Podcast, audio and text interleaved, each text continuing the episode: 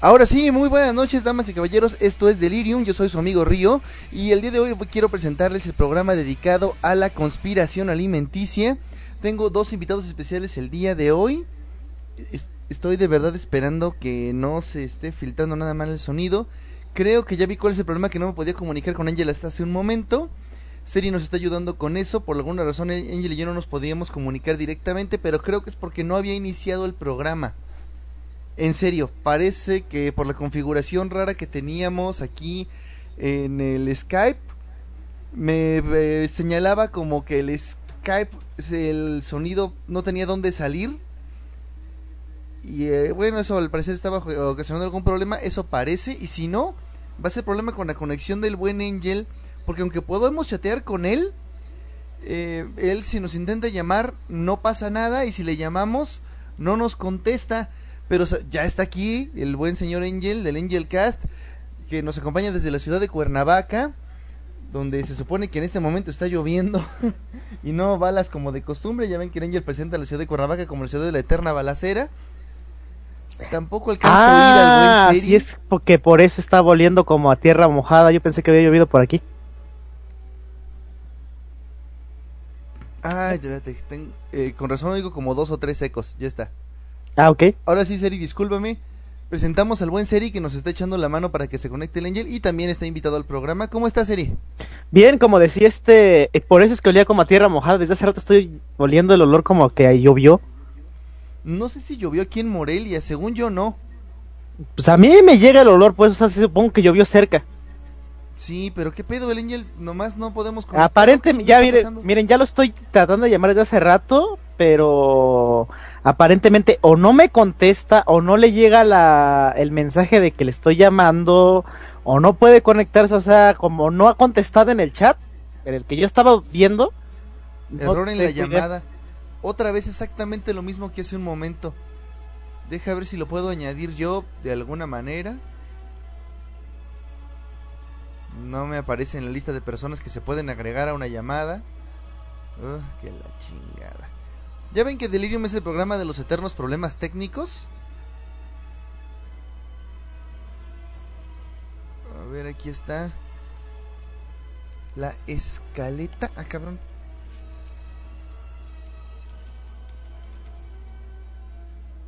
Vamos a ver si, si podemos localizarlo. Brother, ¿estás ahí? Brother, brother, ¿estás ahí? Me estoy vaya. Ah, no, verdad, eso es este con, con un lobo. ¿Qué dicen aquí? Dice tenía que mataría por un plato de sopa tarasca. Híjole. Dice el Jesús Pérez que ya están acostumbrando a esto. Pues no, pues el pedo no, no, no es acostumbrarlos. El pedo es ir mejorando con el tiempo. Y esto nomás no se ha logrado todavía. Dice, hablemos del mito de que McDonald's usan carne que no es de vaca para sus hamburguesas. Si te refieres a carne de caballo, no es un mito y no tiene nada de malo. Pero bueno.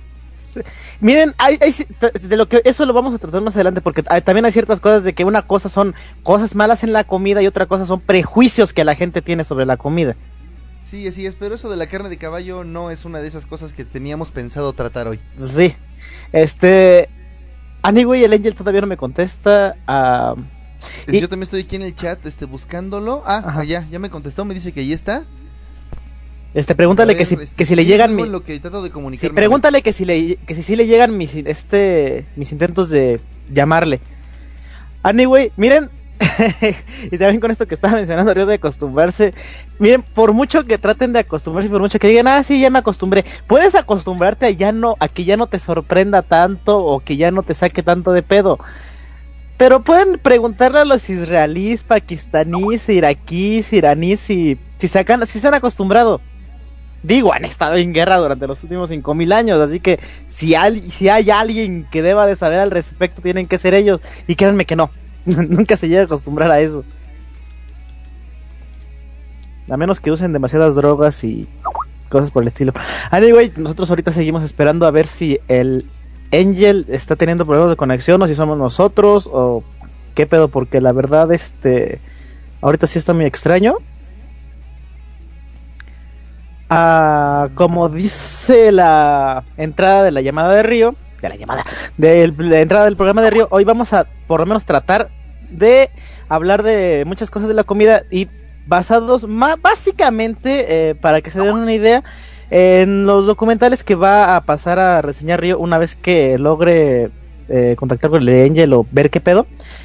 Es sobre lo que es este Food Inc., que es un documental muy serio y muy este fuerte sobre la industria alimenticia, no solamente en Estados Unidos, sino también este bueno, se basa más en Estados Unidos, pero esto no es, ahora sí que exclusivo de este país.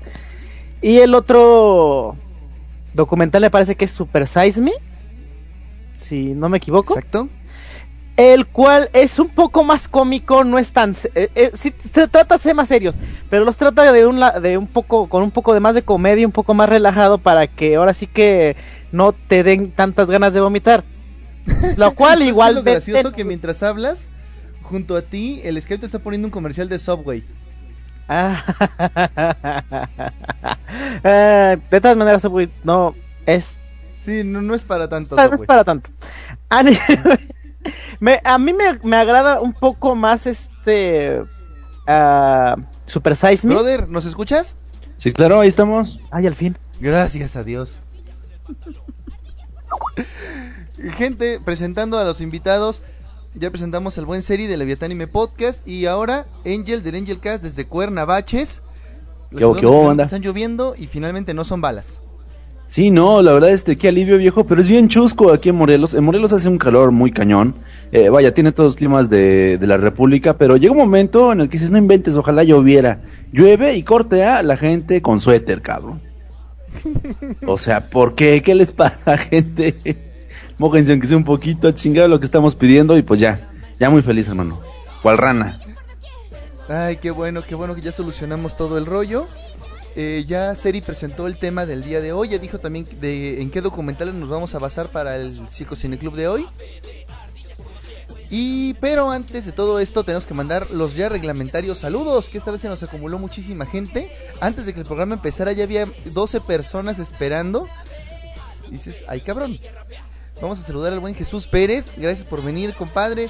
A mi amigo el conde Pátula, Luis Miguel. A Tania Pineda, un besote esta niña que me encanta que venga porque siempre nos aporta datos geniales al programa. en el pasado nos estuvo llevando y qué paro nos hizo, Angel, la neta. Esa vez que no teníamos tema. Eh, un saludo también a Abigail Mazana, que también hace lo mismo, nada más que ella, ella, sí a veces nos ha fallado, no, pero no porque ella quiera. Gracias, muchas gracias por estar aquí. A ver, Bella que nos dijo que no iba a estar, pero aquí anda. También a Miklantecutli, que ojalá tuviera un nick más fácil de pronunciar al buen Hakurei que ya nos estuvo aquí echando plática de su, de su infancia, que él también, así como yo, coleccionaba de los Gundams estos de un solo color, semi-armable supuestamente.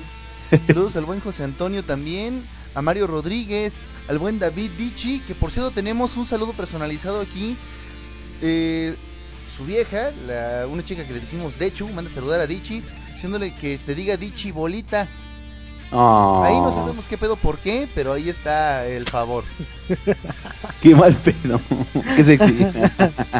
por cierto, que qué cagado que Dichi ande con Dechu. ¿De veras? Sí. Chango. Bueno, vamos a seguir saludando al buen Janus G. Nunca te había visto por aquí, compadre. Gracias por venir. A BK201, a la pared. Que siempre que le estamos hablando sentimos que nos ignoran pero no porque no conteste, sino porque pues, se llama La Pared. Al buen Muxe, que también nos hizo muy llevadero el programa anterior, muchas gracias por venir. Ah, también a, la propia Cristel Betty, a Decho, que vino aquí a saludar. A Manuel Arner de los Freaks del Espacio. A Darío Alexis. A Brave Campos. A I Like Tacos. Que bueno, supongo que si te gustan tanto los tacos, el programa de hoy te interesa bastante. A Sora Sajima. A, al Shack Espacial, colaborador del Angel Cast. Yay. A Mimi hijo de, no alcanzo a ver el nombre completo, a ver, nada más pongo el cursor donde debe ser. Ahí está. Mimi Seahorse, gracias por estar aquí, nena. No te había visto nunca, qué bueno que nos hayas escogido como un programa de los que quieres escuchar. Ah, también a Aram Guzmán, tampoco nos acordamos de ti. A Moemi Loera, que de la que sí nos acordamos. a Waldo Chan. Sí, a Waldo Chan en alta definición. Y al buen Marcos Ayala. Por el momento son todos, pero gente, gracias por venir. Nos abarrotaron rápidamente el panorama. Un abrazote a todos y cada uno de ustedes. Y ya me callé para que alguien más dijera algo, ¿eh? No, pues la verdad, gracias por estarnos escuchando, banda. Eh, esperemos que, que le lata todo este, este compilatorio clavadón que vamos a tener. O si tenemos algunas teorías de la conspiración, como de que no, algunas, este, algunas teorías personales también se vale. Porque, pues sí, el tema, el tema es delicado, banda. ¿Seri? ¿Comentarios? Ah, por ahora no. Ah, menos mal. Algo, algo de tu gato. ¿Cómo se llama tu gato, Seri? Mira, yo no soy muy eh, creativo con los nombres, así que yo simplemente es gato número uno, gato número dos, gato, Genial. gata. Ok, recuérdame nunca trabajar para ti si un día eres rico y famoso. Muy bien. Es tu chalán número 6. Chala número 6. Bueno, no se preocupe. ¿Cómo querías que le llamara Mr. Whiskas? ¿Estaría chido? Eso es genial.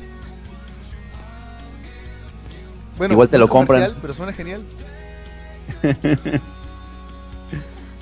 bueno, O gente, pues, si mis invitados me lo permiten, como para agotar todo el tiempo que pudiera quitarles, y claro, con su colaboración, voy a empezar rápidamente la sección Psicocine Club, que los voy a invitar a mi club de cine, donde los psicólogos les recomendamos películas a la gente.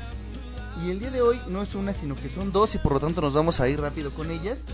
Vamos a empezar por la que es un poco menos seria, pero sí bastante importante, dirigida por el gran Morgan Spurlock, que pudiéramos definirlo como un mal documentalista, sin embargo, un gran director, es la película Super Size Me o Super Engórdame. Mm, Esta película se vende como la película más escandalosa y taquillera de Estados Unidos y en algo tienen un poco de razón. Sí creó mucho escándalo y sí, sí fue muy taquillera en Japón y de hecho influyó en que al final, al final como les diré, de la temporada de cine, McDonald's retiró de su menú el tamaño gigante de todas sus papas, hamburguesas y refrescos. ¿Cómo ven? Claro, claro. Es que yo creo que le dio en ese. En el lado flaco, ¿no? Del American Way of Life, que son las hamburguesas, hermano. Hoy sí la viste, compadre. Me acuerdo que, que te la recomendé hace poquito. Sí, claro, la vi, ya tiene rato que la vi, pero yo me acuerdo mucho de eso y pues que evidentemente, digamos que las hamburguesas deberían ser parte, deberían ser las estrellas, viejo, de sus banderas porque es alimento así casi casi número uno, cabrón. De hecho, las hamburguesas de- eh, te- teóricamente deberían de ser uno de los alimentos más este, saludables que existen. Uy, sí, no. más completos. Ajá, en, te- en teoría. En No, teoría sí. deberían contener dos raciones de pan, una ración de carne, por lo menos media ración, que ya no es tan saludable, de lo que es lechuga y jitomate, y pues los aderezos que también le dan mucho en la madre a las cosas. Sí, no, es que es ¿qué muy cierto. Perdón. No, sí, dinos, Angel. Ah, perdón, lo que pasa es que iba a hacer la comparación analítica con lo que es la torta, ¿no? La torta mexicana, este, eh, una vez, este, pues una de mis chicas me hizo una torta bien chingona, güey, así de jamón, pero eh, me, me supo genial, me supo muy fresca y es que ya de repente me dice, oye, ¿ya te diste cuenta que la torta que estás comiendo realmente es una ensalada con bolillo? O sea, lo que menos tenía era, era jamón viejo, pero la combinación de verduras, pues estaba muy, muy chingona, entonces realmente las tortas han ganado como que una muy mala una muy mala fama de ser un alimento chatarra cuando son chata- es chatarra porque la hacemos chatarra. De repente le quitamos eh, todo lo saludable y tratamos de meterle pues lo más grasoso o tratamos de meterle el mayor condimento posible. Y pues ahí van quedando fuera las, las cosas nutritivas no verdaderamente nutritivas y es yo creo que mucho de lo que le pasó a la hamburguesa porque si checáramos la, la receta original eh, pues sí no hay muchas cosas que evidentemente no existen no por por este lo que es ahorita este toda la tecnología en cuanto a la industria de la alimentación y los aditivos, todo eso de lo que vamos a hablarles más adelante. Pero sí hay alimentos que pues sí, sí han sido satanizados por las malas prácticas, las mañosas prácticas humanas, hermano. No, y nos vamos a explicar también por qué precisamente es tan chatarra la hamburguesa y por qué la torta en realidad no es tan chatarra. Y recomiendo a la gente que vive en Morelia o que tenga pensado venir para acá que busque un local de tortas que se llama La Zararacua. Creo que todavía existe en el Ah, centro. sí, hermano. ¿Todo existe en serio? Creo que todavía existe. Qué genial. Yo hace mucho que no voy. Pero ahí si pides una torta de jamón, te la dan de zanahoria. Si la pides de milanesa, te la dan de zanahoria. Y si la pides de zanahoria, te la dan con doble zanahoria. Uy, no. Uy, vamos a hablar también de esos, de esos, este, bonitos, este, sustitutos. Hay unos bien interesantes, banda. Mira, lo hacen para ahorrar, pero la neta son las tortas más saludables que me he comido, cabrón. Y si no les importa lo saludable y quieren comer algo gigante, vayan a las tortas del mago. Ah, Ah, las tortas del mago, no inventes. Es un reto eso. Mago ¿eh? es el que se puede comer esa madre. en serio, la gente de otros lados, de otros lados del país me creen, ah, es que acá tenemos tortas más grandes. No, es que tienes que comer esa, esa estupidez que te venden ahí. No, mira, si hay tortas más grandes en otros locales. La diferencia con las del mago es que esperan que te las comas. Sí. Sí, no, de hecho hay unas este en Veracruz muy famosas que se llama este La Patrona, viejo, las tortas La Patrona. Búsquenlo en internet, si no rato les paso el post. Eh, está la página del Facebook y de verdad son alimentos en proporciones pero bárbaras, hermano, así de, de, de, la talla de un ataque al corazón, así es. y ni de tortas gladiador, pero voy a saltarme esto para retomarlo más adelante y terminar de comentarles qué es este documental de Super Engórdame. Morgan Spurlock, eh, basándose en una serie que él ya tiene eh, en televisión que se llama 30 días, donde hace pequeños experimentos sociales que duran exactamente un mes, decide hacer ese experimento a gran escala y pasar 30 días desayunando, comiendo y cenando en McDonald's. Ya de por sí la idea a nadie le sonaba saludable. Recurrió a médicos, dietistas y especialistas para que el experimento no lo matara. Y de hecho, sí. Después de, los primeros 12 días, el dietista ya le estaba diciendo, ¿sabes qué? No puedo evitar que comas en McDonald's, pero por el amor de Dios, pide agua, no tomes refresco. O ¿sabes qué? Pídete tal hamburguesa, ya no la pidas con queso. O, o sea, ya estaba haciendo dieta dentro de McDonald's con tal de que los alimentos no lo mataran las cosas que descubrió eh, a través de este experimento son duras, severas, dan miedo y están al alcance de un McMenú de un dólar. En Estados Unidos, aquí desgraciadamente esa cosa es cara. Algún tiempo afortunadamente. un de un dólar en México, pero no, no, no duró. Y bueno, además de eso, el documental no se basa solamente en el hecho. También hay expertos opinando, hay grandes de la industria hablándonos del fenómeno y de hecho, también está como la razón detrás del documental, que son las demandas hacia McDonald's por, bueno, la gente que está engorda y que está enferma por ello, empezó a demandar a McDonald's y de hecho el documental puede muy bien servir como un argumento legal. Lástima que para cuando salió el documental ya había ya se había aprobado la ley de la protección de las hamburguesas que prohíbe difamar los productos alimenticios en Estados Unidos. ¿Cómo la ven?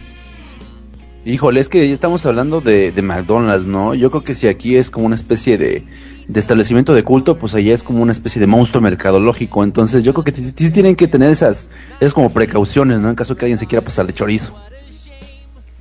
Desgraciadamente, aunque uno pudiera decir que las demandas estas son muy pendejas, cuando vemos el siguiente documental, que voy a pasar directamente a él, nos damos cuenta de lo que esa ley le hizo a mucha gente, cómo le dio en la madre y que en realidad no, es, no está hecha para librarse de demandas frívolas, sino de verdadera responsabilidad mercadológica. Este documental del que voy a hablar a continuación es Comida Sociedad Anónima o Food Incorporated, que es un documental del 2008 dirigido por Robert Kenner. Que a diferencia de Morgan Spurlock, eh, no tiene mucho pedigrí, no es tan conocido. Eh, trabajó para la National Geographic, pero más allá de eso no les puedo decir, es más desconocidón este documental sí es muy muy serio, se toma su tema muy en serio y sí pretende hablar con todo el mundo, con ciertas citas con Monsanto, con McDonald's, con Tyson, que es una de las compañías más grandes que vende pollos en Estados Unidos. Y si en el documental de Food Incorporated aprendimos cosas que nos dan miedo, perdón, al revés, si en el documental de Super Engórdame aprendimos cosas que nos dieron miedo, en Food Incorporated nos van a dar terror. Mucha gente dicen que salía del cine es, con ganas de vomitar, que volteaban a ver, ya ven que los cines siempre están en centros comerciales. Sí, claro. Volteas a ver y está repleto de marcas, repleto de fast food. Dicen que la gente se vomitaba en los pasillos, en Estados Unidos sobre todo. Sí, no, eh, de hecho hay, hay una parte que a mí se me hace muy interesante por algo que, que, ocurrió, que está ocurriendo en México, que no sabemos, que no nos damos cuenta, más bien dicho, y es que bueno, una de, uno de los temas más fuertes es precisamente esto de Monsanto, la existencia de Monsanto, que prácticamente eh, lo que hace es privatizar, priva, tiene patentado un grano, no me acuerdo de, grano de qué era, hermano, soya.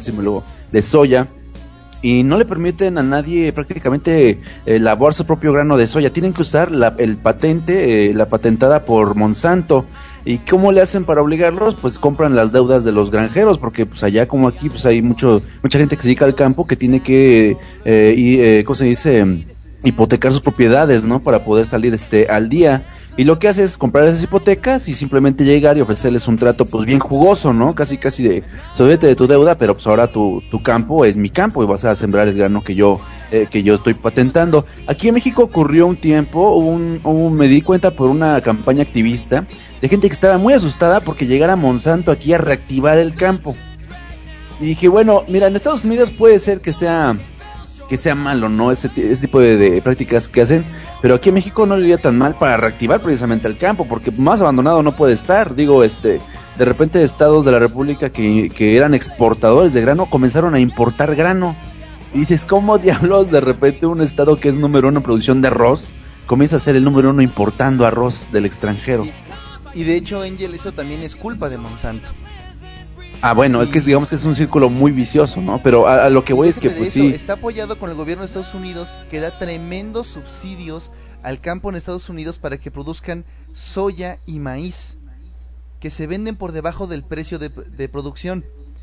Esto en lo que acaba es que el maíz gringo es tan barato, pero tan barato, que ninguna economía puede competir contra él. Entonces el campo cañón. mexicano quiebra y ahora es mano de obra en Gringolandia. No, no, hay muy fuerte. De hecho, ya ves que incluso aquí de repente hay cosechas muy buenas, pero eh, por desgracia de repente hay productos importados que son más baratos y pues la gente del campo lo que hace es este tirarlo, o sea, que se echa a perder prácticamente. De hecho, no sé, no sé si alguien aquí este entre el público pues nos pudiera confirmar precisamente por lo que es el tomate, el verde, este, sigue estando carísimo, casi 50 pesos el kilo de tomate, No, o sea, dices, ¿cómo es posible? Yo hago mis propias compras como cocino y todo esto. eh, pues comprar aguacate, comprar jitomate. Si sabes bien qué buscar, dónde buscar y sobre todo comprar exactamente lo que necesitas y no comprar una noción, sino realmente el vegetal, en realidad te puede salir bastante más barato. No que tampoco vayas a ahorrar tanto. Pero bueno, no busques un jitomate enorme, rojo y hermoso, porque eso no es un maldito jitomate. ah, sí, es- también. Es la noción de un jitomate nada más. Sí, hay mucha gente como que no, no. Yo conozco mucha gente muy fresa aquí, en, Cuernavaca, que no le gusta ir a los tianguis, viejo, porque para ellos es como ir al, al baño de pueblo, ¿no? A estarte ahí, este, eh, rozando con mucha gente que no conoces, ¿no? O sea, una actitud muy mamona ante la vida. Y, le- y les encanta comprar sus vegetales en los supermercados, pero como tú bien dices, ¿no? De repente es, eh, son frutas así, eh, frutas o verduras grandototas, pero pues realmente o literalmente están infladas, ¿no? Porque tú vas a las del tianguis y a veces son muchísimo más frescas y más baratas y el sabor es in- incomparable, ¿no? Realmente mucha gente, mucha gente que se las da de que los tianguis son como de mal gusto, muy kitsch, pues no saben, no saben realmente del buen comer, seamos bien sinceros. Es exactamente el problema. Eh, si tú estás acostumbrado a ver un jitomate enorme y sacarle una sola rebanada para tu hamburguesa, eso demuestra que el jitomate está hecho precisamente para la producción en masa. O sea, tiene, el tama- tiene tamaño hamburguesa. Una verdadera hamburguesa, una verdadera torta, tiene varias rodajitas de unos buenos jitomatitos, aquí bien mexicanotes. O picados. Picado también, depende de cómo te gusten. A mí sí me gustan rodajas. Qué cada chingón. quien lo suyo. Pero una cosa que sí les tengo que decir sobre los tianguis, los mercados. Yo amo los mercados. Creo que es el único lugar donde puedo socializar a toda madre. Sí, no, es que también todos son tus amigos, ¿no? ¿Qué pasa, amigo? ¿Qué buscas, amigo? Lo que quieras, amigo, aquí lo tenemos bien barato. No, y con el tiempo te con- y con el tiempo los conoces. Sí, Son fácil. hijos de la chinga. no, me encanta esa gente, este, dice, ¿qué pasó con tu papá? Dice, dice, no, pues ahora, ahora no puedo venir. Dice, tu mamá lo encerró, ¿verdad? Y tú, Muy Con bien. toda la confianza te alburean, te hacen chistes, te entretienen un rato, te platican chismes. Es realmente un lugar fabuloso. Y bueno, la gente que va bastante más que yo ya se conocen también entre sí. Yo nada más me llevo con los vendedores. Ahora sí que no soy tan cabrón. Con quien sí tenía yo como quien dice comal y metate es con la del molino de maíz. Porque en mi casa algún tiempo tuvimos un negocio de vender uchepos. No sé si Seri se acordará de ese tiempo que hasta basolote vendíamos. Sí. Muy bien, hermano. De hecho, acá, acá en Morelos no saben lo que es eso, viejo. He intentado explicarles, ¿Cómo pero que no en Morelos entienden. no saben lo que es el basolote? Lo que es el uchepo, no saben qué es. Eso está peor. Oh, por Dios. A ver si les puedes, puedes mencionar sí, así sí, rápidamente la diferencia entre un tamal y un uchepo, viejo. ¿Perdón? ¿Puedes mencionar así rápidamente la diferencia entre un tamal y un uchepo? Fíjate que no es tanta como parece. eh, curiosamente, muchos tamales, y no voy a decir que todos porque hay muchas recetas, están más que nada hechos con harina de maíz, más que con maíz. Nunca he hecho tamales yo mismo. Casi siempre están rellenos de carne, obviamente existen los de dulce. Pero el uchepo es lo más... Es una pasta de maíz puro. Tienes que agarrar elote tierno, tierno, tierno, tierno, de ese que cuando lo aprietas está jugoso. No es fácil Ay. de encontrar, pero es, un muy buen elote. Lo des- tienes que desgranarlo. No tienen idea del trabajo que es hacer uchepos, eh, para empezar. Porque si no está así prácticamente fresco del, del olote, que así es como se llama la parte del centro, Claro. se echa a perder en minutos. Y no solamente no sirve, o sea, si acaso te atreves, sabe horrible. De verdad, de verdad no, no, no es un trabajo para cualquiera. Hay que tener ahora sí que constancia y hasta cierta paciencia. Con este grano, ahora sí como les digo, tierno, jugosón, se tiene que moler y sí tiene que ser en molino. Por, lo puede hacer uno mismo hasta en la Molinex, pero te tardas una eternidad. Changos. Lo bueno es que aquí a dos cuadras de mi casa sí hay un molino. El único problema es que cuando termina lo que tenemos es un toppers gigantes llenos de, de masa que pesan horrores. Pero bueno. Todo esto se mete en hojas de maíz, se les sazona. Los de dulce a mí me gusta sazonarlos con canela. Se me hace delicioso. Los de sal generalmente no llevan carne adentro. Pero hay gente que de todos modos lo hace porque no sé, le gustan más los tamales. Pero sí les echamos su salecita y se. ¿Cómo te diré? Se meten en una vaporera por varias horas. No les voy a decir cuántas porque nada. Hasta que finalmente eh, se termina de cocer. Y a mí me gusta comérmelos hasta los de dulce con crema y queso. Y una salsita de tomate que hacemos en mi casa muy sabrosa. Ay, cabrón. Que a diferencia de los tamales que se comen casi casi de la hoja, ¿no? Este, Sí, sí, sí. se meten en un bolillo. No, esto es más preparadito, más, más bonito. No, me late, me late. Ya tiene mucho que no como esas cosas, viejo. Está cabrón. No, güey, pues ahora que vengas a, a- a Morelia, acuérdame y vamos por unos uchepos que yo sé dónde los venden. Ya no podemos hacer aquí en mi casa, ya no hay con qué. Excelente. Pero buscamos, yo sé dónde venden unos que son más o menos buenos. Excelente, viejo. Mira, el buen Waldo Chan dice que, ¿what? Supongo que nunca había oído hablar de los uchepos. No, también hay mucha gente que no conoce lo que es este una corunda, viejo. No me chingues. En serio, no, no, no me entienden el concepto de la corunda. Y Fíjate que nunca he hecho tampoco y sí me da mucha curiosidad. Sé que la diferencia básica es que se hace con ceniza o con manteca. Claro, claro. Que dice los uchepos solo son de temporada. Pues claro. Sí, no, porque para ¿A poco encontrar el, maíz el elote así todo como el dices, año? No me, esto no es Está muy Estados cabrón. Unidos. Sería muy cabrón, la neta. No, estaría muy cabrón. Eh, miren, fuera de esto, y ya habiendo terminado desde hace mucho rato con el Cinco Cine Club, la comida es saludable cuando es fresca, cuando es hecha en casa y cuando tiene los menos aditivos, conservadores y sobre todo pesticidas que puede haber. De los pesticidas es muy raro que nos podamos librar de ellos. Pero si quieres comida saludable vas a tener que ir al mercado. No tienes de otra. Y peor con la carne. La carne la carne es muy saludable. Lo que es muy poco saludable es cómo la preparamos, cómo la comemos y cómo la conservamos. Vientos. Y entonces esto nos ha llevado a una vida de una dieta muy poco saludable. Y como esto es un programa sobre conspiraciones, tenemos que decirles que alguien tiene la culpa de esto. Digo, la gente no pudo haberse empezado a enfermar sin que alguien se diera cuenta, pero entonces quiere decir que alguien los protege. ¿Y quién los protege? Pues ellos mismos porque son un chingo. Eso sí, nada más recuerden que como dijo Alan Moore, no hay una conspiración, hay muchas conspiraciones. Todo el mundo conspira contra todo el mundo, nadie está realmente en control, pero quieren hacerte pensar que lo están para que les tengas miedo. Perdón, pensé que había comentarios. no, no, viejo, sorry. No, al contrario. Este, Angel, me quedé con una curiosidad, este, Dime. porque cuando planeamos este programa la primera vez, me dijiste que ibas a recomendar un par de podcasts, pero ya no tuvimos chance de que me los pasaras. Ah, sí, claro. Este es precisamente. eh, eh, vaya, el tema se lo sugería aquí mi buen amigo Río por este un par de podcasts que escuché que, que se me hicieron bien interesantes, que es precisamente uno, uno del explicador, Eh, de- eh, bueno, este sí es un, un relajo. Luego les digo qué número es, incluso se los comparto. Porque tiene como varios este, podcasts que son. com- em, se complementan de varias este, noticias de varios tópicos. Y se llaman Explícame Explicador. Y justamente en uno de esos le hacían la pregunta clave, ¿no? Que muchos fanáticos de los tacos tenemos como que.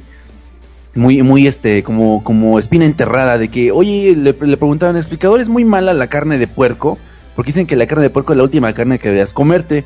Y no, el señor realmente, pues muy, muy, este, muy convencido y bueno, con todo el criterio y, la veracidad que puede tener este, su, una persona como él, pues evidentemente te decía que no, no hay carne que sea mala. Lo malo es que comas esa misma carne todos los días. Eso es el, es el gran problema, ¿no? Porque pues bueno, también eh, eh, cómo se ha hecho de mala fama la carne de puerco por la onda de la cisticercosis, eh, que es como que digamos también este el fantasma en la sombra, ¿no? De mucha gente que le encanta la carne de cerdo, pero que sin embargo pues no la deja de comer. Y no, justamente el señor decía que no, que de hecho incluso es este bastante serio y recomendable que tengamos una dieta balanceada de varias carnes, no nada más de carne de cerdo, pero la de cerdo también es, es este imprescindible por cierta composición química que evidentemente pues tienen los animales que pues no, no hay manera de replicarla, ¿no? Luego les paso el número, está bastante interesante. Y el otro era precisamente de un podcast que se llama, que se llama Políticamente Incorrecto. Es un podcast de- que, como dice su nombre, realmente se dedica a hacer crítica social y justamente estaban hablando de una prohibición de la sal, de administrar sal en los restaurantes de la Ciudad de México, porque ya por decreto es ilegal, ya únicamente te podrían pasar la sal si tú este como comensal le exigías, eh, pero eso sí te aclaraban de que, pues en caso de que llegara algún inspector o algo, eh, te preguntaran por la sal, que qué hacías con sal en tu mesa, tenías que aclarar que pues tú la habías pedido, ¿no? Que no era pedo de, no era pedo de del restaurante porque pues evidentemente hay una cruzada desde hace mucho tiempo ustedes ya lo habrán notado en la cual este no hay que cambiar nuestros hábitos o nuestra cultura alimenticia hay que prohibir alimentos y también venía mucho mucho este tipo de comentarios bastante interesantes también se los voy a hacer llegar está bien bien bueno La sal es una de esas cosas que realmente no debería de ser tanto problema, porque en realidad el cuerpo humano necesita sal. Claro Y al mismo tiempo, la sal es una de las cosas más dañinas porque se acumula en los riñones, porque los hace fallar, porque nos deshidrata. Y se- sin embargo, cumple una gran función en el, en el cuerpo. Y si ustedes vieron el capítulo 4 de Shingeki no Kyojin, se dan cuenta que cuando en una sociedad escasea la sal, esta se vuelve muy valiosa porque es imprescindible. Y esto nos lleva al punto que decía el buen Angel. No existe comida realmente mala, existen malos excesos. Ahí está el Mario Rodríguez, terminando mi comentario antes de que yo termine, porque la usan en exceso. De hecho, los seres humanos comemos mucha sal y como también nos lo explican en los documentales antes puestos, los seres humanos estamos genéticamente programados, como que todos los animales, para buscar tres sabores. El salado, el dulce y el grasoso. O sea, déjense de que eso sea un sabor en sí mismo. Esto es porque estos, estas tres cosas en la naturaleza son muy raras.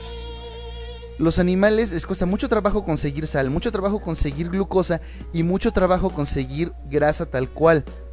O sea, piensen que para un animal carnívoro atrapar una presa no es algo que puedan hacer de forma constante y, que no pueden, no pueden tener un suministro fijo. Entonces ahí viene un problema. Y los herbívoros, de hecho, han llegado a tener prácticas un poco cabronas por la falta de grasa y por la falta de glucosa. Algunos herbívoros, como algunos ciervos, han empezado a comer aves qué por loco la falta de esto. Exactamente, Ángeles está bien loco. Y todo esto viene a colación porque como estas cosas son raras en la naturaleza, los seres humanos siempre las buscamos y obviamente nos causan placer. Nuestro cuerpo está programado para decirnos, hey, esto lo necesito, esto es bueno, es bueno que consigas más. Porque bueno, Y nuestro cuerpo cuerpo, no tiene sabe un- que vivimos en la Mi huevonada. Tiene un cortocircuito entonces. ¿Por qué? Mi cuerpo está diseñado para rechazar la sal y el azúcar. sí sí hay casos eh Yo Bueno, sí pero tú conozco eres gente. seri. No, en serio, o sea, a mí el azúcar me provoca, me empalaga tan rápido que Víctor lo ha, lo ha visto. O sea, esto no es cosa que me esté inventando. Cuando fue su cumpleaños y me acercaron un pastel de chocolate, yo casi vomité. En No, serio y hasta me acuerdo que ya ves que fuimos al buffet, al Sirloin Stockade, que estábamos todos con nuestro lado de chocolate y luego nadie podía verte, o sea, este, te habías ido al baño y nadie se, y, nun- y nunca supimos si vomitaste o no. Ah, no, nada más este, tuve un extremo caso de comer mucho y tenía que ir al baño. muy bien Este, Pero se nos hizo raro que cuando todos llegamos con nuestro helado de chocolate, sí, Ajá. como que se puso cabrón. Eh, no, pero donde sí, me- donde sí estuvo más cabrón fue en la, en la fiesta de cumpleaños de Dichi cuando sacaron un chocolate y yo, maldita ¿sabes por qué sacaron un chocolate? Y estaba al otro lado de la mesa. pero yo no lo había visto, o sea, yo simplemente lo olí. Sí, no, no está Y cabrón. con la sal, no tengo tanto problema con la sal, pero sí ya me acostumbré desde hace mucho de que yo todo lo preparo sin sal. Pero por lo mismo, ya cada vez que algo, alguien me da algo con, ahora sí que entre comillas, lo que le pone la gente normal de sal, ya no me sabe bien. Sí, no, Mira, es que Abigail tam- Mazana nos da un dato que nos recuerda que hay monos, de hecho, en ciertas playas, que roban papas y las bañan en agua de mar precisamente para salarlas. Ay, Pero también hay monos en ciertas playas, que no voy a mencionar cuáles porque no me acuerdo, que se roban las bebidas alcohólicas. No los relojes. Bueno, todas las No, bebidas no, no, no, alcohólicas no. que se sirven como cócteles son altas en azúcares. Sí, pero es que estos simios ya son al- o ya no son por azúcares, ya se la roban, Ya son alcohólicos. alcohólicos, o sea, no solamente se roban los cócteles, se roban el vodka, se roban el tequila, se ro- todo lo que tenga alcohol. Qué cabrón. Sí me acuerdo, salieron en Animal Planet en un conteo. Sí es Estuvo capaz. Buenísimo. Es con lo malo cuando la gente pone hoteles cerca de donde hay changos. Y changos que se roban toda la beberecua. Miren, la naturaleza es muy sabia, pero obviamente no puede pensar en todo cuando los seres humanos le damos en la madre a todo. Y más a la velocidad a la que le damos en la madre. Así es. Eh, todo se adapta, pero no se adapta tan rápido. Una de las cosas que le dijeron a Morgan Spurlock cuando empezó la dieta fue, no es que eh, tu cuerpo debería adaptarse, este, el hígado debería adaptarse, se cura solo, los riñones deberían empezar a adaptarse también. Yo mismo he hecho un, eh, experimento de cómo nuestro sistema endocrino se adapta rápidamente a las sustancias ajenas cuando se va acostumbrando poco a poco. El problema es que cuando cometes el mismo error que yo en el experimento o el propio Morgan Spurlock, cuando te excedes, cuando el cambio es muy brusco, corres el riesgo de muerte. Sí, fácil. Cuando no le das chance de adaptarse. Silencio incómodo. Perdón, mijo. No, no que pensé que fueras a más. cortarla ahí. Ajá. Perdón, si faltaron datos, lo siento. No, es que más bien te oíste muy... ah, que estabas diciendo mucho y le cortaste de, de este, de sopetón y... Ajá. No, perdón, perdón. Sí, pero no sí pasa, viejo. De hecho, yo cuando llegué aquí a Morelos, eh, realmente mi familia con la que llegué a vivir este un tiempo por acá, este, comían pero muy mal, cabrón, pero así mal, mal, como no tienes idea. Les iba bastante bien. Entonces, de repente íbamos al súper, este, y fácil nos llevábamos tres carritos, güey. Y de esos tres carritos, sin mentirte, el 15% de la comida, el resto eran puros pinches antojos, cabrón. Fácil subí como 20 kilos en tres meses, te Ay, lo no juro. mames. Si vieras mi, si vieras mi IFE de ese momento, este, pues no, no me parezco, parezco un moped, cabrón. Lo malo es que ya No te creo me 20 robaron esa cartera. Ni en tres meses. Pero cabrón, y era muy, muy cagante porque pues había, com- había comida, comida muy, eh, eh, bastante surtido. O sea, si tú quisieras hacerte comer, lo podrías hacer. La bronca es que pues mis primitos eran pues acá niños bien, ellos, esos cabrones no se cocinaban, pero ni en defensa propia. Eh, y si yo, si yo cocinaba tenía que cocinarles a todos, cabrón. Y Como este, Vega. eh, Sí, no, era, era algo castrante realmente porque pues este, ellos De- de no eran muy niñitos literal. Sí, Sí. no, no. No eran niñitos que tú dijeras, no, pues si los dejo cocinar se van a quemar. No, o sea, eran huevones bien hechos y derechos. Entonces realmente, me, realmente pues me, me negué, cabrón. Y como no podía tampoco ¿Alguien hacerme de hacer una comer. copia de este podcast a Vega? De Alex Anime Podcast. ¿Por qué, viejo? Bueno, ahorita me cuentas. Por lo mismo de tus primos. Exactamente Sí. la misma situación. Y, y me cagaba eso, güey. Entonces tipo dije, estuvo a punto de morir de hambre porque no es capaz de cocinar ni un huevo.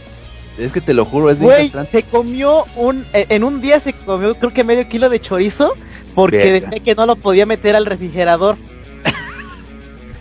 Ay, no mames. Ahí, ahí fue, ahí sí fue cuando yo le dije de que, güey, no me jodas, eso no se tiene que... O sea, lo puedes poner en el refrigerador, pero no es la forma de guardar esa cosa. Sí, no, no, no inventes. ¿Qué pedo? bueno, pero el punto era ese justamente. Entonces de, de repente dije, no, a la chingada no voy a cocinar. Este, ¿y qué pasó? Pues me fui a la comida instantánea, ¿no? Lo que se hace así, así rápido, que era la mayoría de lo que había hasta en la, la cena de la casa. Y realmente fue espantoso, güey. De hecho, el cambio fue luego, luego muy, muy drástico, porque ya cuando me empecé a, empecé a vivir solo, yo únicamente comía lo que necesitaba. Realmente no soy tampoco muy afecto a las chucherías como Seri. Eh, como Seri también, que también no le gusta mucho el azúcar ni los excesos ah. este, de sabor. Sí, te pues, no, güey, este si yo no como chucherías. Sí, no, y dejé de comer muchas cosas y realmente me dediqué a comer lo que me gustaba, ¿no? Y realmente yo no soy de mal comer, ya me cocinaba todo el pedo y, y no, pues bajé en caliente, pero en caliente de, de peso, porque pues ya dejé de comer tanta chingadera, cabrón, que había en la casa de mi tía. Pero pues sí, o sea. De hecho, a mí me pasaba igual por muchas cuestiones, pues de que incluso aquí en mi casa llegamos a cuando yo era niño, te, llegamos a tener una tienda y pues me tragaba todo lo que no se vendía. o sea, nunca he sido muy adepto a, tragar, ahora sí que lo que son muchas papas. Me llegaron a gustar mucho, pues, una que otra marca, más bien uno que otro sabor, pero lo que sí, lo que sí consumía mucho era refresco. Pero tomaba refresco como o sea, ya ni siquiera como, ahora sí que, ya ni siquiera como si fuera agua, sino ya como si fuera oxígeno. No, que sí está cabrón. Y sí fue mucho, pero ya cuando empecé yo también este a, hacer mi propia mi propia comida y a, y hacer jugos en vez de en vez de tomar refrescos, yo también bajé en chingo, me acuerdo que bajé creo que 14 kilos en un mes. De plano. ajá, y fue y la neta sí me sentí mal. Y no, no porque haya bajado, porque bajar se siente, o sea, ya que ves que, que, estás bajando te sientes bien, pero el hecho es de que cuando bajas tan rápido de repente te paras y te, te vas desmayando. Sí, no, es que sí son cambios metabólicos muy cabrones. Aquí dice el Pyro, dice, a Seri no le gusta el chocolate, no es humano. Es que de chocolate chocolate también, Pyro, no creas. De repente, mucho del que tenemos más al alcance, pues es puro pinche químico y sí. inmediatamente cualquier, cualquier persona tiene como que esa versión, este, a ese, a ese sabor. O sea, si hay Además, no es que no me guste. Bien curioso sobre el chocolate. ¿Manda, hermano? Está científicamente demostrado que la gente no come chocolate por su contenido de azúcar. No porque sea dulce. ¿Es un placebo? Para quitarte la adicción al chocolate te tienen que dar el mismo medicamento que para quitarte la adicción a la cocaína. Es que sí dicen que es así muy, muy de yonkis también el chocolate, ¿no, brother? Sí. Y no tanto es así. Eh, el problema es que contiene una sustancia, un neurotransmisor, que se conocen como metilxantinas. Las metilxantinas son los neurotransmisores del amor. ¿Alguien se ha preguntado oh. por qué la gente rechazada come chocolates? Pues no están perdiendo el tiempo. Ay, ese es un clásico, bro. Pues no están perdiendo el tiempo, pero están ganando mucha protección contra el invierno. Yo le iba a decir de una forma más. Les recomiendo a esa gente que pueda comer chocolate sin azúcar. El sabor es horrible. O sea, cuando está 100% libre de azúcar. Entonces, pues se van a moderar más. Porque ya no tienen ahora así como el doble frente. Claro. De hecho, y yo, y yo a Pyro lo que es el amargo. Alto contenido de cacao, bajo contenido de azúcar. Para mí eso es delicioso. Y yo lo que quiero decir a Pyro es que no es que no me no es que me eh, que deteste o que no me guste el sabor a chocolate. Lo que no me gusta, o más bien lo que me pasa, es que me empalago muy rápido. O sea, el sabor se me hace normal, el sabor no me... por lo menos a mí por, por lo mismo no me ocasiona así de que digas de que, ay, qué sabroso, o ah, qué horrible, se me hace una, un dulce normal. El problema es que el mismo dulce me empalaga. Y cuando alguien se empalaga ya cualquier otra... Ahora sí que mm, agregarle más de ese sabor, lo único que te provoca es asco. Está cabrón. Eh, están pidiendo en el chat que Seri explique de nuevo cómo hizo para bajar tanto, tanto de peso en un mes. Comiendo saludablemente. Muy bien. ¿Y, ya? Sí, o sea, O sea, neta, no, nada más, o sea, dejé de tomar, en vez de tomar refrescos, sí llegaba a tomar un refresco a la semana o tal vez al mes, ahora sí que lo más extremo que, llegué que llegó a pasar, pero tomar agua y, ahora sí que aparte de, y no tanto jugos, o sea, porque a los jugos también a la gente le, les encanta retacarles de azúcar, así pues, pero casi casi hasta que te terminas el vaso de jugo y abajo queda como dos centímetros de azúcar, este, asentados. Sí, no, pero, de hecho. Pero yo me acostumbré mucho a tomar agua, agua. agua. Ese punto justamente. Sí, la carne o sea, lo que es la carne, yo no le ponía, yo no haga, yo, mucha gente lo que hace es que pone la sartén, le echa un chingo de aceite y avienta la carne al aceite y así la fríe. No, yo pongo la sartén sin nada, sin aceite, sin Y cuando pongo aceite, no le pongo aceite del que venden en la tienda. Lo que yo hago para obtener aceite es que compro un medio kilo de tocino, lo frío para sacarle el aceite, el aceite lo pongo en otro recipiente y ese aceite se forma como gelatina Sí, cuando fácil. se enfríe. Y ya ese es el aceite que yo uso ¿Qué hago? cuando lo llego a usar, porque la carne, como te digo, normalmente lo, lo- la pongo al, en la sartén al fuego directo, o sea, no, no le pongo nada de aceite. Y la Oh. coso bien, tenemos nuestras adicciones en ese sentido. la coso bien para que no quede tan a medio cocer. Sí, es que no, no, no es jalada. Ah, saludos a mi amigo Shaq que dice que pues no puede escucharnos porque le mandamos un saludo.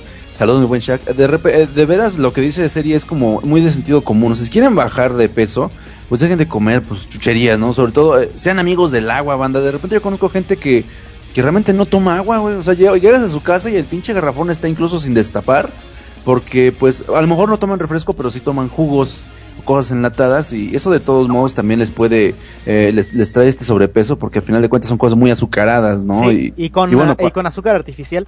Sí, para mantenerse realmente envasados, justamente recurren a otros este suplementos de azúcares y son igual de dañinos. Yo tengo una amiga que este, está haciendo una dieta eh, muy cañona eh, y, y bajó como 10 kilos en un mes, pero prácticamente la base de la pinche dieta es nada más tomas agua, tienes sed pura agua, este, la comida sin, ¿cómo se dice? Así como la dice Seri, la cosa es este prácticamente pues, en su propio jugo, no le pones ni un ni un gramo de de cómo se dice de condimento de ninguna clase y aparte de esa carne que vayas a cocer, este tienes que acompañarla con verduras, punto. Sí. Eso fue todo lo que tuvo que hacer. Y de hecho, lo que ya que empiezas, o sea, al principio sí te empieza, la comida sí sí te sabe desabrida. Si estás acostumbrado pues a, a ponerle 10 millones de, de condimentos a todo. Sí, claro. Pero ya que empiezas a acostumbrarte a comer así, le empiezas a agarrar el sabor a lo que realmente sabe la carne. Sí, no, y de hecho incluso pueden, eh, hay gente que a lo mejor no tiene tanto problema de sobrepeso, pero si cuidáramos, en serio, si cuidáramos nuestro comer, banda, se los juro, póngale que de lunes a viernes comen sano, comen chido. Y el fin de semana, ahora sí, le mete, le entran a una fritanga, a unos tacos, uy, les van a saber a gloria, se los juro. Pero es que así debería de ser. No deberíamos viciarnos en los sabores. Y a veces de- no, a veces este de hecho lo que pasa es que cuando comes saludable y empiezas y empiezas a ahora sí que ya lograste tu objetivo de bajar a, ta- a lo que querías, ya sea de bajar de peso o simplemente bajar la panza, pero cuando regresas a, a ciertas chucherías ya no te saben bien. Sí, hay unas que sí, no, definitivamente las, las aborreces en ese momento, pero me gustó mucho porque fui este con mi amiga después de sus dos, tres meses de tratamiento y no manches, con qué pinche pasión se comía unos tacos al pastor neta. Y Miren, dije, cuando pues, yo tenía brackets, de hecho, no podía comer casi absolutamente nada. Lo primero que hice fue comerme una manzana y lo segundo una torta. O sea, ¿Y qué todo tal? lo que realmente no puedes hacer con brackets. ¿Saben a qué supieron esas cosas después de cuatro años? Interesante, yo llegué a to- yo llegué a tener brackets y eso jamás me impidió tragar nada. Bueno, viejo, después te explico cómo eran mis brackets para uh, no hacer discusiones mamonas aquí, Ah, ok, Los de, los de serie eran de adamantio. tal sí. vez. supongo. Pero aquí viene un alguien en el chat puntualizó lo exactamente el- a donde yo quería llegar con esto, señores, porque todo el mundo estamos hablando de cómo bajar de peso. Señores, lo light, eso sí es veneno. Veneno puro, seguro, no hay justificación. Algunos saben rico, pero son veneno puro. De hecho, a mí ni siquiera en ese aspecto me gusta. Ahí sí, me puedo poner yo mamón. El sabor del aspartame para mí es horrible.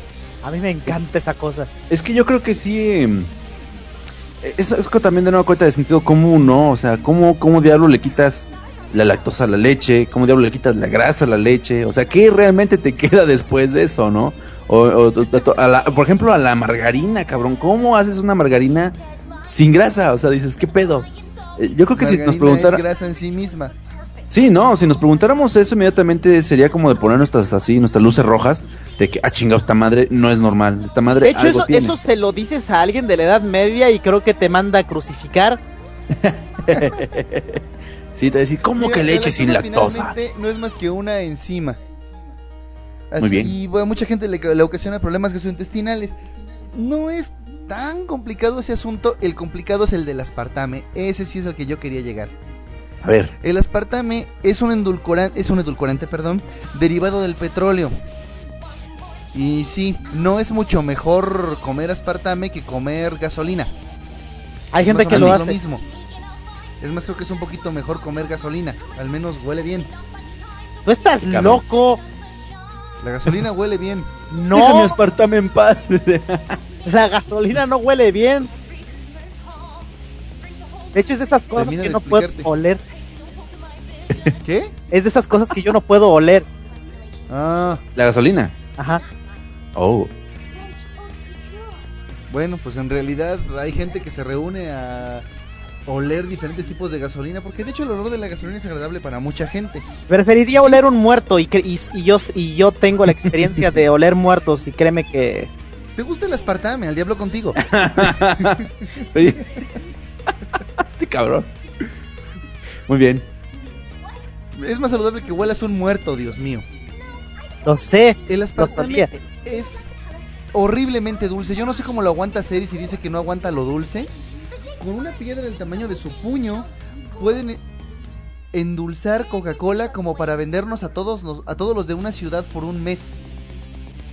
Andy. Es muy barato y por eso precisamente le gusta tanto a las compañías vendernos pendejadas light.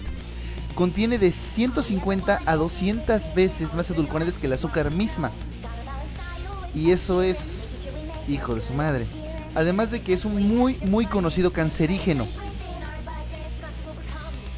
En algunas, perdón, en algunas ratas de laboratorio ocasionó todos los tipos de cáncer posible con una ingestión mínima. Yo no sé cómo la gente sigue consumiendo esto y nos lo venden como algo que, la, que los diabéticos deben tomar. No deben de tomarlo los diabéticos. Y peor aún la gente que toma muchos medicamentos, que le da mucha carga a sus riñones, el aspartame destruye los riñones. Y la gente no lo Está cree. cañón. Su No, opción te- cuando les dicen ya no coman cosas con azúcar, no es voy a tomar light. La solución es mucho más simple. Bebe cosas saludables, bebe agua. De plano. de plano. Es decir, eh, si les dicen ya no puedes tomar Coca-Cola porque tiene mucho azúcar, no la cambien por la Coca-Cola Light, cámbienla por agua. Porque esa es la reacción de mucha gente y así se han hecho mucho daño. Nos dice, pregunta. Casiel que qué pasa con los productos milagros que te hacen bajar de peso en un 2x3. Pues depende de cuáles. Son Sí, cada porque- uno su propia mentira, ¿no? Es que hay unos que incluso están, eh, algunos de esos productos realmente están diseñados para que dependas de ellos de por vida, porque en cuanto los dejes, todo lo que bajaste, pum, otra vez, porque pues te, te madrean, te desordenan todo lo que es el metabolismo y realmente te hacen dependiente de esos productos, porque al final de cuentas lo que buscan esas compañías es venderte esos productos para mantenerte delgado, ¿no? Entre muchas comillas. De hecho, el aspartame es algo muy curioso. Y no solo el aspartame. Todo lo que es alto en fructosa. Este es un azúcar muy peligrosa porque. ¿Cómo les diré? El cuerpo necesita gastar energía para romper la fructosa. Es cierto.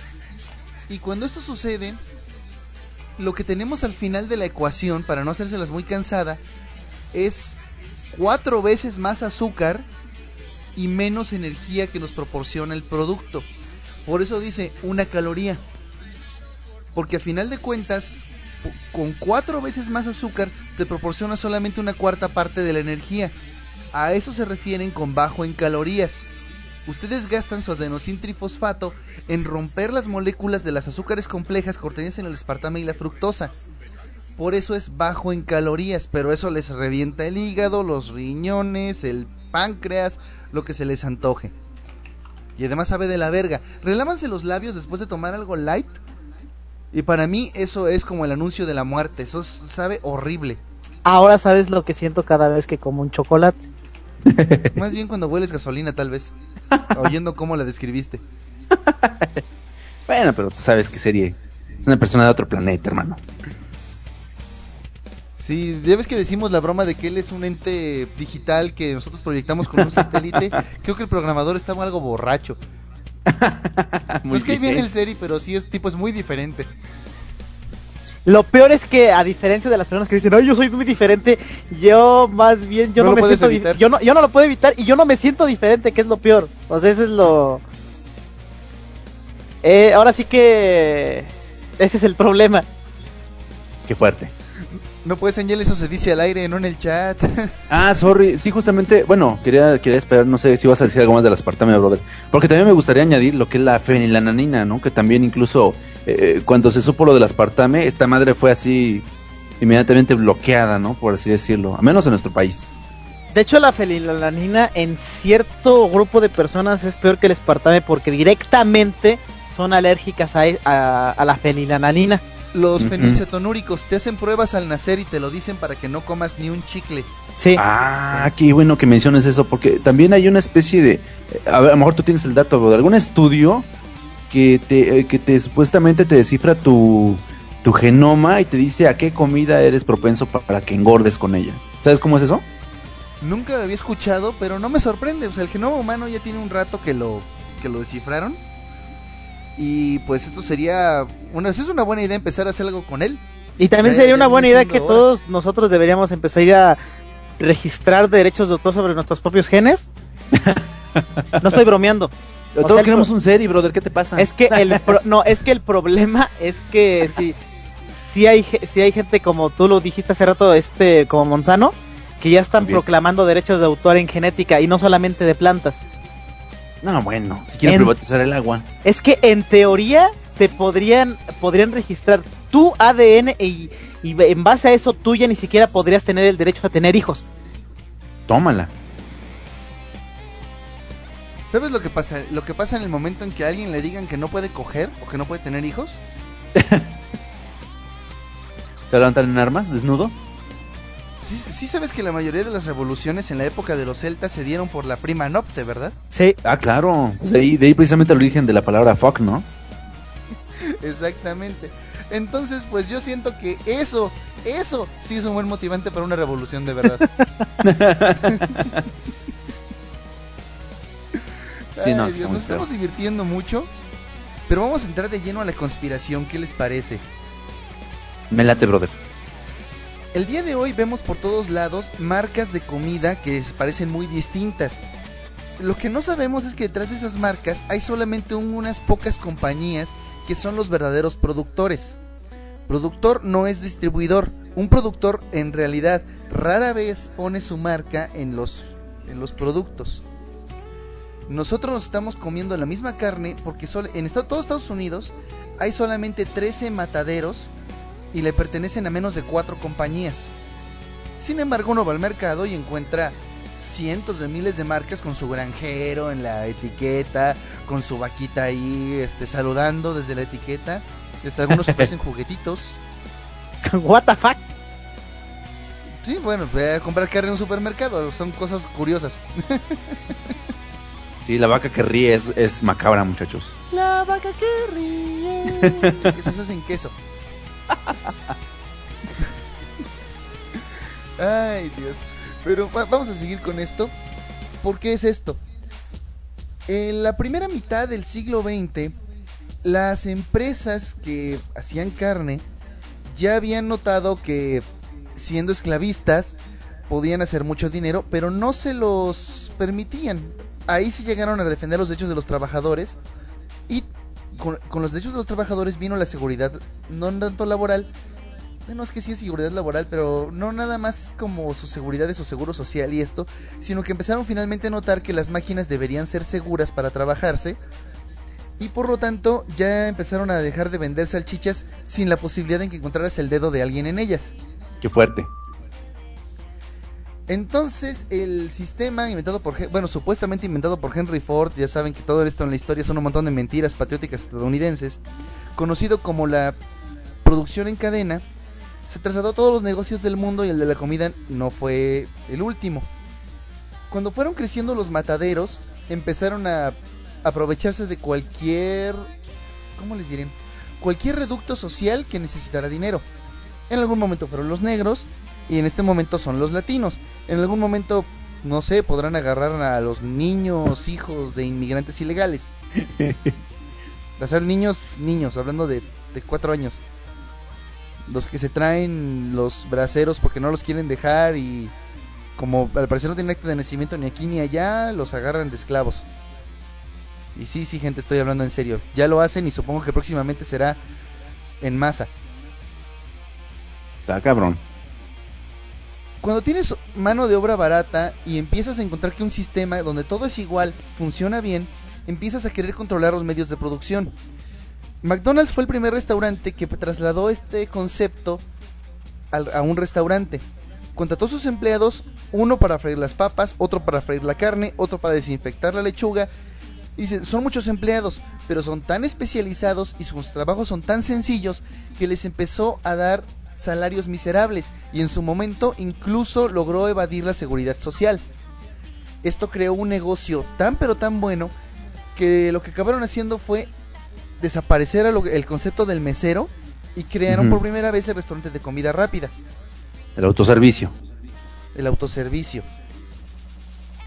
Hicieron tanto dinero que hoy en día McDonald's y las y digamos sus proveedores de carne controlan más del 45% del mercado de la carne en el mundo. McDonald's alimenta cada día al equivalente a la población de España. Y eso que solamente en Estados Unidos es barato. ¿Qué dice? ¿En serio no quieres cobrar una fortuna solo por lavar una lechuga? bueno, viejo, al menos quiero que si eh, cortando la lechuga me corto un dedo, poder ir al doctor y, y más teniendo en cuenta cómo es el sistema de salud en Estados Unidos. Y que te dejen ir al doctor. Qué cabrón. Porque hay muchos negocios donde casi casi te tienes, la cabeza se te tiene que estar cayendo para que te dejen salir. No, y déjate de eso. En Estados Unidos, cortarte un dedo equivale a tu ruina para, tu- para el resto de tu vida económica. Y de eso No hablaremos tal vez un poco más tarde. Va. Cuando se requiere tanto control y cuando todo tiene que ser tan igual, tienes que controlarlo absolutamente todo. ¿Qué hace Monsanto? Como él es el mayor productor de pesticidas, porque Monsanto no es una compañía de botánica, es una desarrolladora y vendedora de pesticidas, ellos crean el Roundup, un pesticida que puede matar absolutamente cualquier planta. ¿Cuál es el jodido problema? Si mata cualquier planta, ¿qué demonios vas a cosechar? Así que ellos mismos se inventan una variedad de soya, una OGM, es decir, un alimento genéticamente modificado, que puede resistir la aplicación de Roundup. Esto al principio parece muy bueno hasta que los granjeros les dicen, ¿sabes qué? Si tú cosechas nuestro producto, nos tienes que pagar y además no puedes guardar las semillas porque nos pertenecen. Porque nosotros tenemos la patente. Y los granjeros primero se resistieron, pero cuando vieron que les estaba yendo bien con la aplicación de Roundup en sus cosechas, al principio no le hicieron de pedo. Pero empezó a pasar algo bien chistoso. Aquellos que no utilizaron eh, las semillas preparadas con para Roundup empezaron a tener contaminación genética. Porque las plantas también cogen y se reproducen, aunque lo hacen de una manera mucho menos agradable que nosotros. De manera más poética, ¿no? Así es, simplemente el polen es arrastrado de una cosecha a la otra. Monsanto empezó a descubrir esta contaminación y entonces empezó su cruzada por controlar económica y, bueno, pragmáticamente todas las cosechas de soya en Estados Unidos. ¿Por qué es más importante aún?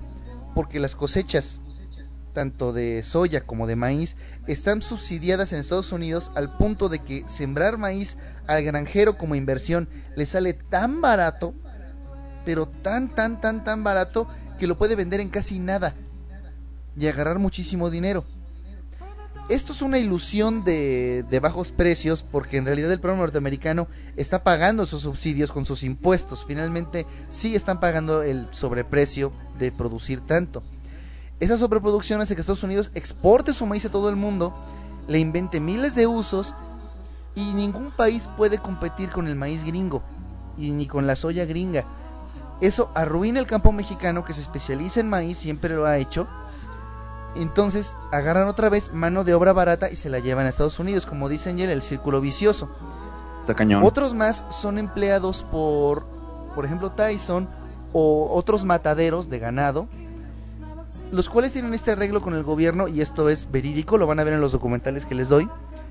Como es ilegal contratar braceros para cualquier cosa, el trato es este.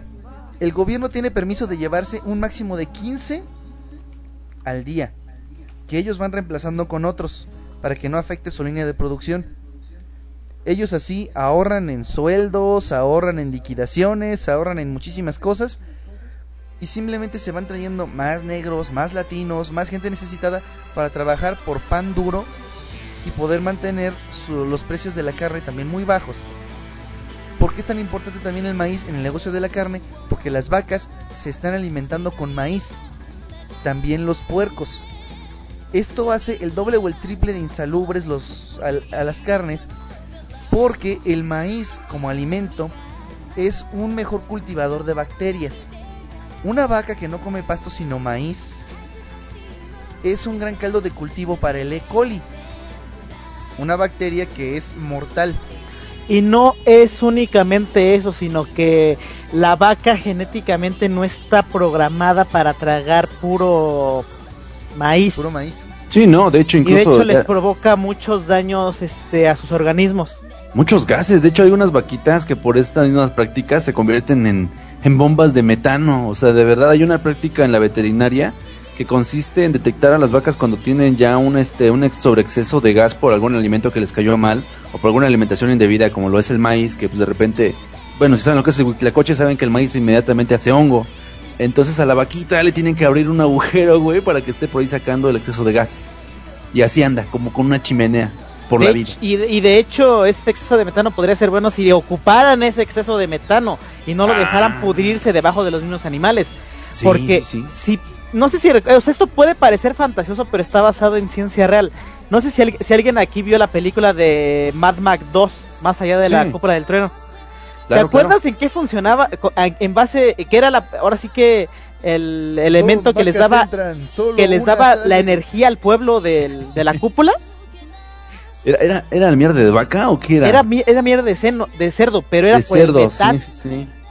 Pero sí, sí, sí, Bueno, sí de es hecho, en cierto. comunidades de la India y África ya es un, una fuente de energía renovable muy usada, ¿eh? No, sí, pero yo lo estoy diciendo a- a- este, en Estados Unidos, o por lo menos aquí. Yo no estoy diciendo que no, lo- que no es usada. Es usada porque se conoce que es este que es una fuente de energía, pero aquí no se usa tanto. Sí, de hecho, Bueno, yo este, digo para apoyar tu, Teoría. tu argumento de que esto es ciencia y que no es solamente fantasía. Ajá. sí, de hecho, de hecho parte de lo que es el daño a la capa de ozono, una parte importante de las emanaciones de gas del planeta es precisamente por las vacas. Porque precisamente no se está controlando, ya hay tanta, necesitamos tanto animal para seguir comiendo que pues este las emanaciones son este encabronadas, ¿no? Y también parte del efecto invernadero es por todo ese gas que se acumula en la atmósfera y que no puede salir. Y si quieres empeorarlo aún más, la gran mayoría de la tala en los bosques de la Amazonia no es porque vendan la madera, es porque necesitan los campos para criar alimentar vacas. ganado. Sí, sí, sí. Vámonos a Marte, ganado. banda. Sí, Así bueno, que, mira, termina realidad, lo que pues, Sí, las Víctor, hamburguesas son muy malas para Sí. el medio ambiente. Bueno, mira, Víctor, termina lo que vas a decir para, de- para yo decir otra, lo que yo dije al principio de lo, de las este, de las, ahora sí que mitos que la gente ti- tiene de que no come ciertas cosas aunque no tenga nada de malo. A ver, ve, ve con eso.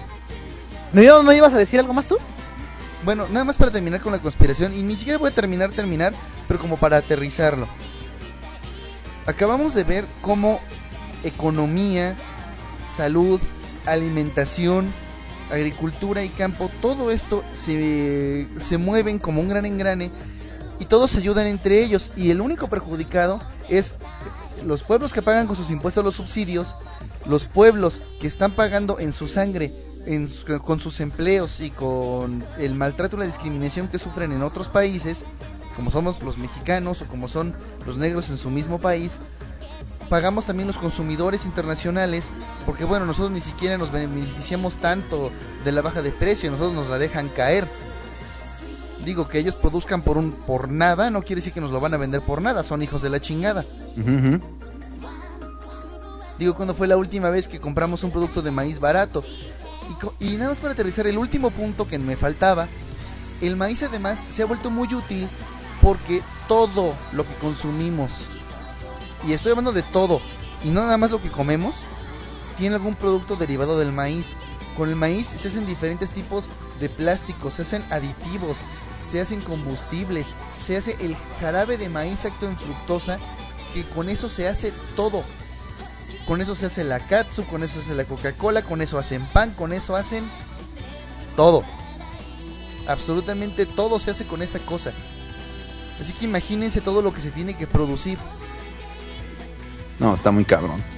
Pero pues sí, ¿no? Evidentemente por lo mismo eh, hay mucha materia orgánica que se puede descomponer de miles de maneras y pues ahí está, ¿no? Precisamente una de las más, de las más versátiles, yo creo. Y bueno, básicamente con esto aterrizo. Nos vamos a quedar aquí y vamos con el tema que nos propone Seri, que de hecho es interesante. A ver, venga. Mucha gente que no come algunas cosas pensando que le hacen daño o que hay algo malo con ellas. O no, o no solamente eso, sino pensando que saben mal. Ah, pensando uy. que saben mal. o sea, prejuicios alimenticios. Éntrale.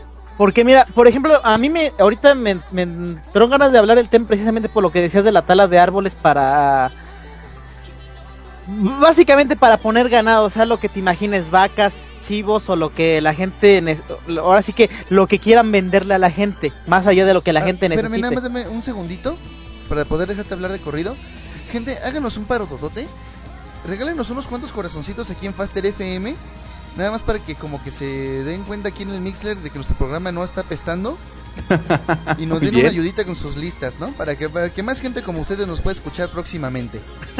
Eh, Ahora sí síguele, Seri. Ok, como decía este, o sea, es muy eh, muy malo para el ambiente que se estén haciendo este tipo de talas simplemente para ahora sí que para criar ganado que en realidad no estamos aprovechando como se debería. Pero lo interesante de todo esto es que no se necesita ahora sí que hacer esa tala para hacer crianza de otro tipo de animales que bien podrían ahora sí que criarse en ese mismo terreno sin ahora sí que sin, sin, sin ocasionar tanto impacto al medio ambiente. Mucha gente lo sabe, pero simplemente no lo hacen ¿por qué? porque no es ni tan barato, no es ni tan conveniente y tampoco es tan fácil. Lo que la gente está, lo que la gente que produce estos alimentos no lo hace porque la carne sepa bien, no porque la carne sepa bien o porque la, la carne sea buena para nosotros, lo hace porque le sale barato, le sale fácil y no tienen que hacer casi nada para tener una ganancia de billones de dólares simplemente por básicamente hacer nada. Por ejemplo, en muchos este, bosques del Amazonas se podrían empezar a criar lagartijas, no lagartijas, sino iguanas o lagartijas similares y podrían alimentar a más gente que la que este que el credo de ganado ahora sí que vacuno. Las iguanas son muy ricas, de hecho saben, ahora sí que valga la redundancia de ahora sí que un chiste, este saben apoyo. Muy bien. Y son bastante saludables las iguanas, o sea, no tiene nada de no tiene nada de malo, simplemente alimentalas bien y ya, y, y no te ocasionan tantos problemas como las gallinas o como los este o como las vacas porque son animales de sangre fría, entonces por lo general lo que hacen es moverse lentamente y comer todo el día. Sí, de hecho no sé por qué. que hoy comió iguana. De hecho, no sé por qué está tan satanizado eso. Digo, eh, está bien que es una especie en peligro de extinción, pero si está en peligro de extinción, pues. Eh, digo, lo más lógico sería que le intentaran no, preservarla, hay, ¿no? Hay iguanas que están en peligro de extinción, hay otras iguanas que no. Vientos. Bueno, tampoco vamos a comer rinoceronte negro, ¿no? No hay que exagerar. Pero ya más un poco más en serio y hablando precisamente de cosas curiosas, eh, Nat Geo tiene un programa llamado Tabú y dedicó uno de sus shows a estas comidas que la gente no quiere comer. Y uno de los que me pareció más, digamos, interesante fue el caldo de rata. Que adivinen dónde es una delicia. ¿China? ¿En Chile? Morelos. ¿En serio? Ah. ¿Eh? ¿En qué parte, viejo? Así es, viejo. No mames, qué chingón. Sí, pero resulta ser que la única razón por la que no, no debemos salir a la calle y matar ratas para comerlas es por lo digo, que se alimentan las ratas. Son deliciosas. Es porque las ratas, que bueno, que viven libres y que viven en las ciudades, sí son un foco de infección terrible. Más que nada por Eso lo sí no que se debes de alimentan. comértelo, te mueres. Claro. Pero si tú crías una rata, la alimentas bien, engordan, además son enormes, ya han visto cómo han crecido las ratas últimamente. Especialmente claro, en Nueva York. conejos. Son no, en Nueva York ya son de, perros. De criar. Hijo de la chinga. No, no, sí es cierto, sí crecen muy cabrón. Sí, y de hecho, pues el caldo de rata lo que tiene, lo que es, le hace muy difícil de comer es que el caldo de rata es la maldita rata casi entera en el plato. Obviamente sin pelo, sin cabeza, sin las patitas, pues. Pero es como cuando te sirven piezas de pollo en el caldo. Y la gente pues ve la rata e inmediatamente le da asco. por eso no, no ha crecido el consumo. El animal es sucio, realmente sí lo es. Y ese es un problema. Bueno, el animal es sucio, pero por, por nosotros lo hicimos sucio, de hecho. Eh, ya que la, la rata es un animal, de hecho, muy, sobre- muy sobreviviente, igual que nosotros. El problema es que eh, son tan sobrevivientes de que las ratas se pueden comer plástico, pueden comer este todos los desechos que nosotros no queremos, o sea, cosas como escobas viejas, los zapatos que están llenos de polímeros y quién sabe qué más cosas eh, este con lo que son fabricados y todo ese tipo de cosas las ratas se las tragan. Sí, no. Y como to- y co- bueno, como de, quisiera que todo el mundo supiera no cada quien es lo que come. Sí, no, de es hecho. por este, eso que en este mundo yo lo que menos sería sería un caníbal. Sí, de hecho, si las ratas han crecido tanto es precisamente porque se comen alimento que no está pensado para, para esos animales. O para empezar cosas que ni siquiera son alimento. Piensa también cuando comen sobras de alimentos nuestros, cosas que sí nos afectan a nosotros, pero que no lo sentimos de la misma manera que las ratas, como por ejemplo carne de res que ha sido crecida con clenbuterol, Huevos. que a nosotros esa cosa casi nos mata, pero es finalmente una sustancia que ayuda a que las vacas básicamente, ¿cómo les diré? Simplemente no dejen de crecer y de engordar. ¿Qué dice Tania Pinel? El ser humano no es nutritivo. No, pues no, no lo es. Y de hecho, si comes carne humana, eh, te enfermas del prión. No sé exactamente qué es la enfermedad, pero sí es casi seguro que, que no es muy saludable. Eh, y fuera de eso, de todas maneras, considerando la, ahora sí que la pirámide alimenticia de la que el 90% de las personas este, se alimenta, yo no me querría comer a nadie. Está muy cabrón. Y hay gente que conozco que específicamente evitaría. No, pues entonces, qué, qué bueno que no suena todavía la de Weird Al Yankovic allí de mi playlist, la de Just Eat It. Just Eat It. Just Eat It. no, porque No, si no, man. no- nos iba mal ahí. Dice Bere Bella que la carne humana es salada. Pues sí, con toda la sal que consumimos. Con todas las cosas que tenemos en la sangre, yo creo que. Híjole, ha de ser como precisamente los, los dulces de mil sabores, ¿no? De Harry Potter. De hecho, yo siento A mí que me cuando sorprende que no seamos como los aliens. a mí de lo la que película Aliens. a mí lo que Así me sorprende es y que todo se que derrita. A mí lo que me sorprende es que todavía cuando vamos a ahora sí que a expediciones al África o algo así, los animales todavía tengan ni si- tan siquiera la intención de comernos. Está cabrón. El buen Ángel Sendejas nos hace ver que, o nos recuerda que en Morelia estaban los tamales de prójimo. Ahí cerca del hospital civil. ¿Sí no- recuerdas ese rumor, Seri? Sí, nunca alcancé uno. No, pues no, que tú jamás un No, pero eso, acuérdate hace cuánto fue, eso tiene ya como 10 años. Pinche serie. No, Yo cuando me enteré quería ir para probar. Pero ya después de todo lo que aprendí de la comida de, de este posteriormente a eso ya no me dan ganas. Qué cagado se escuchó eso, güey. No, ma. Que la chingada. bueno, ya se llama. De lo relativamente en serio. Hay otro alimento que es la- latinoamericano, no es mexicano, me parece que es más propio de Brasil. Que es la tarántula asada. Ah, muy bien. Ese- creo que ese sí lo vi. El gran problema con la tarántula asada es que no creo que sea un buen alimento en el futuro. ¿Por qué? Las arañas no se pueden criar juntas. Es la razón por la que no tenemos nada hecho de tela de araña, pero sí tenemos seda. Oh. Si tú metes un montón de gusanos de seda en un bote, llegas el día siguiente y tienes la misma cantidad de gusanos de seda en ese bote. Y más seda. Si- y, y además seda. Pero si tú metes 100 arañas en un bote, el día siguiente vas y tienes una araña. O dos arañas mirándose feo. 10 arañas entran, solo una sale. Sí está cabrón. Sí, sí hay, sí hay insectos que sí son como muy, muy difíciles, como tú dices, de, de incluirlos en la dieta, precisamente por sus hábitos que tienen como animales salvajes. Pero también ah, hubo un caso, eh, creo que por ahí una vez los puse en un pues ya que no recuerdo bien, eh, de un pueblo en, eh, en África Central, donde pues la, la, lo que es la pobreza está muy cabrona, evidentemente la hambruna está de no mames.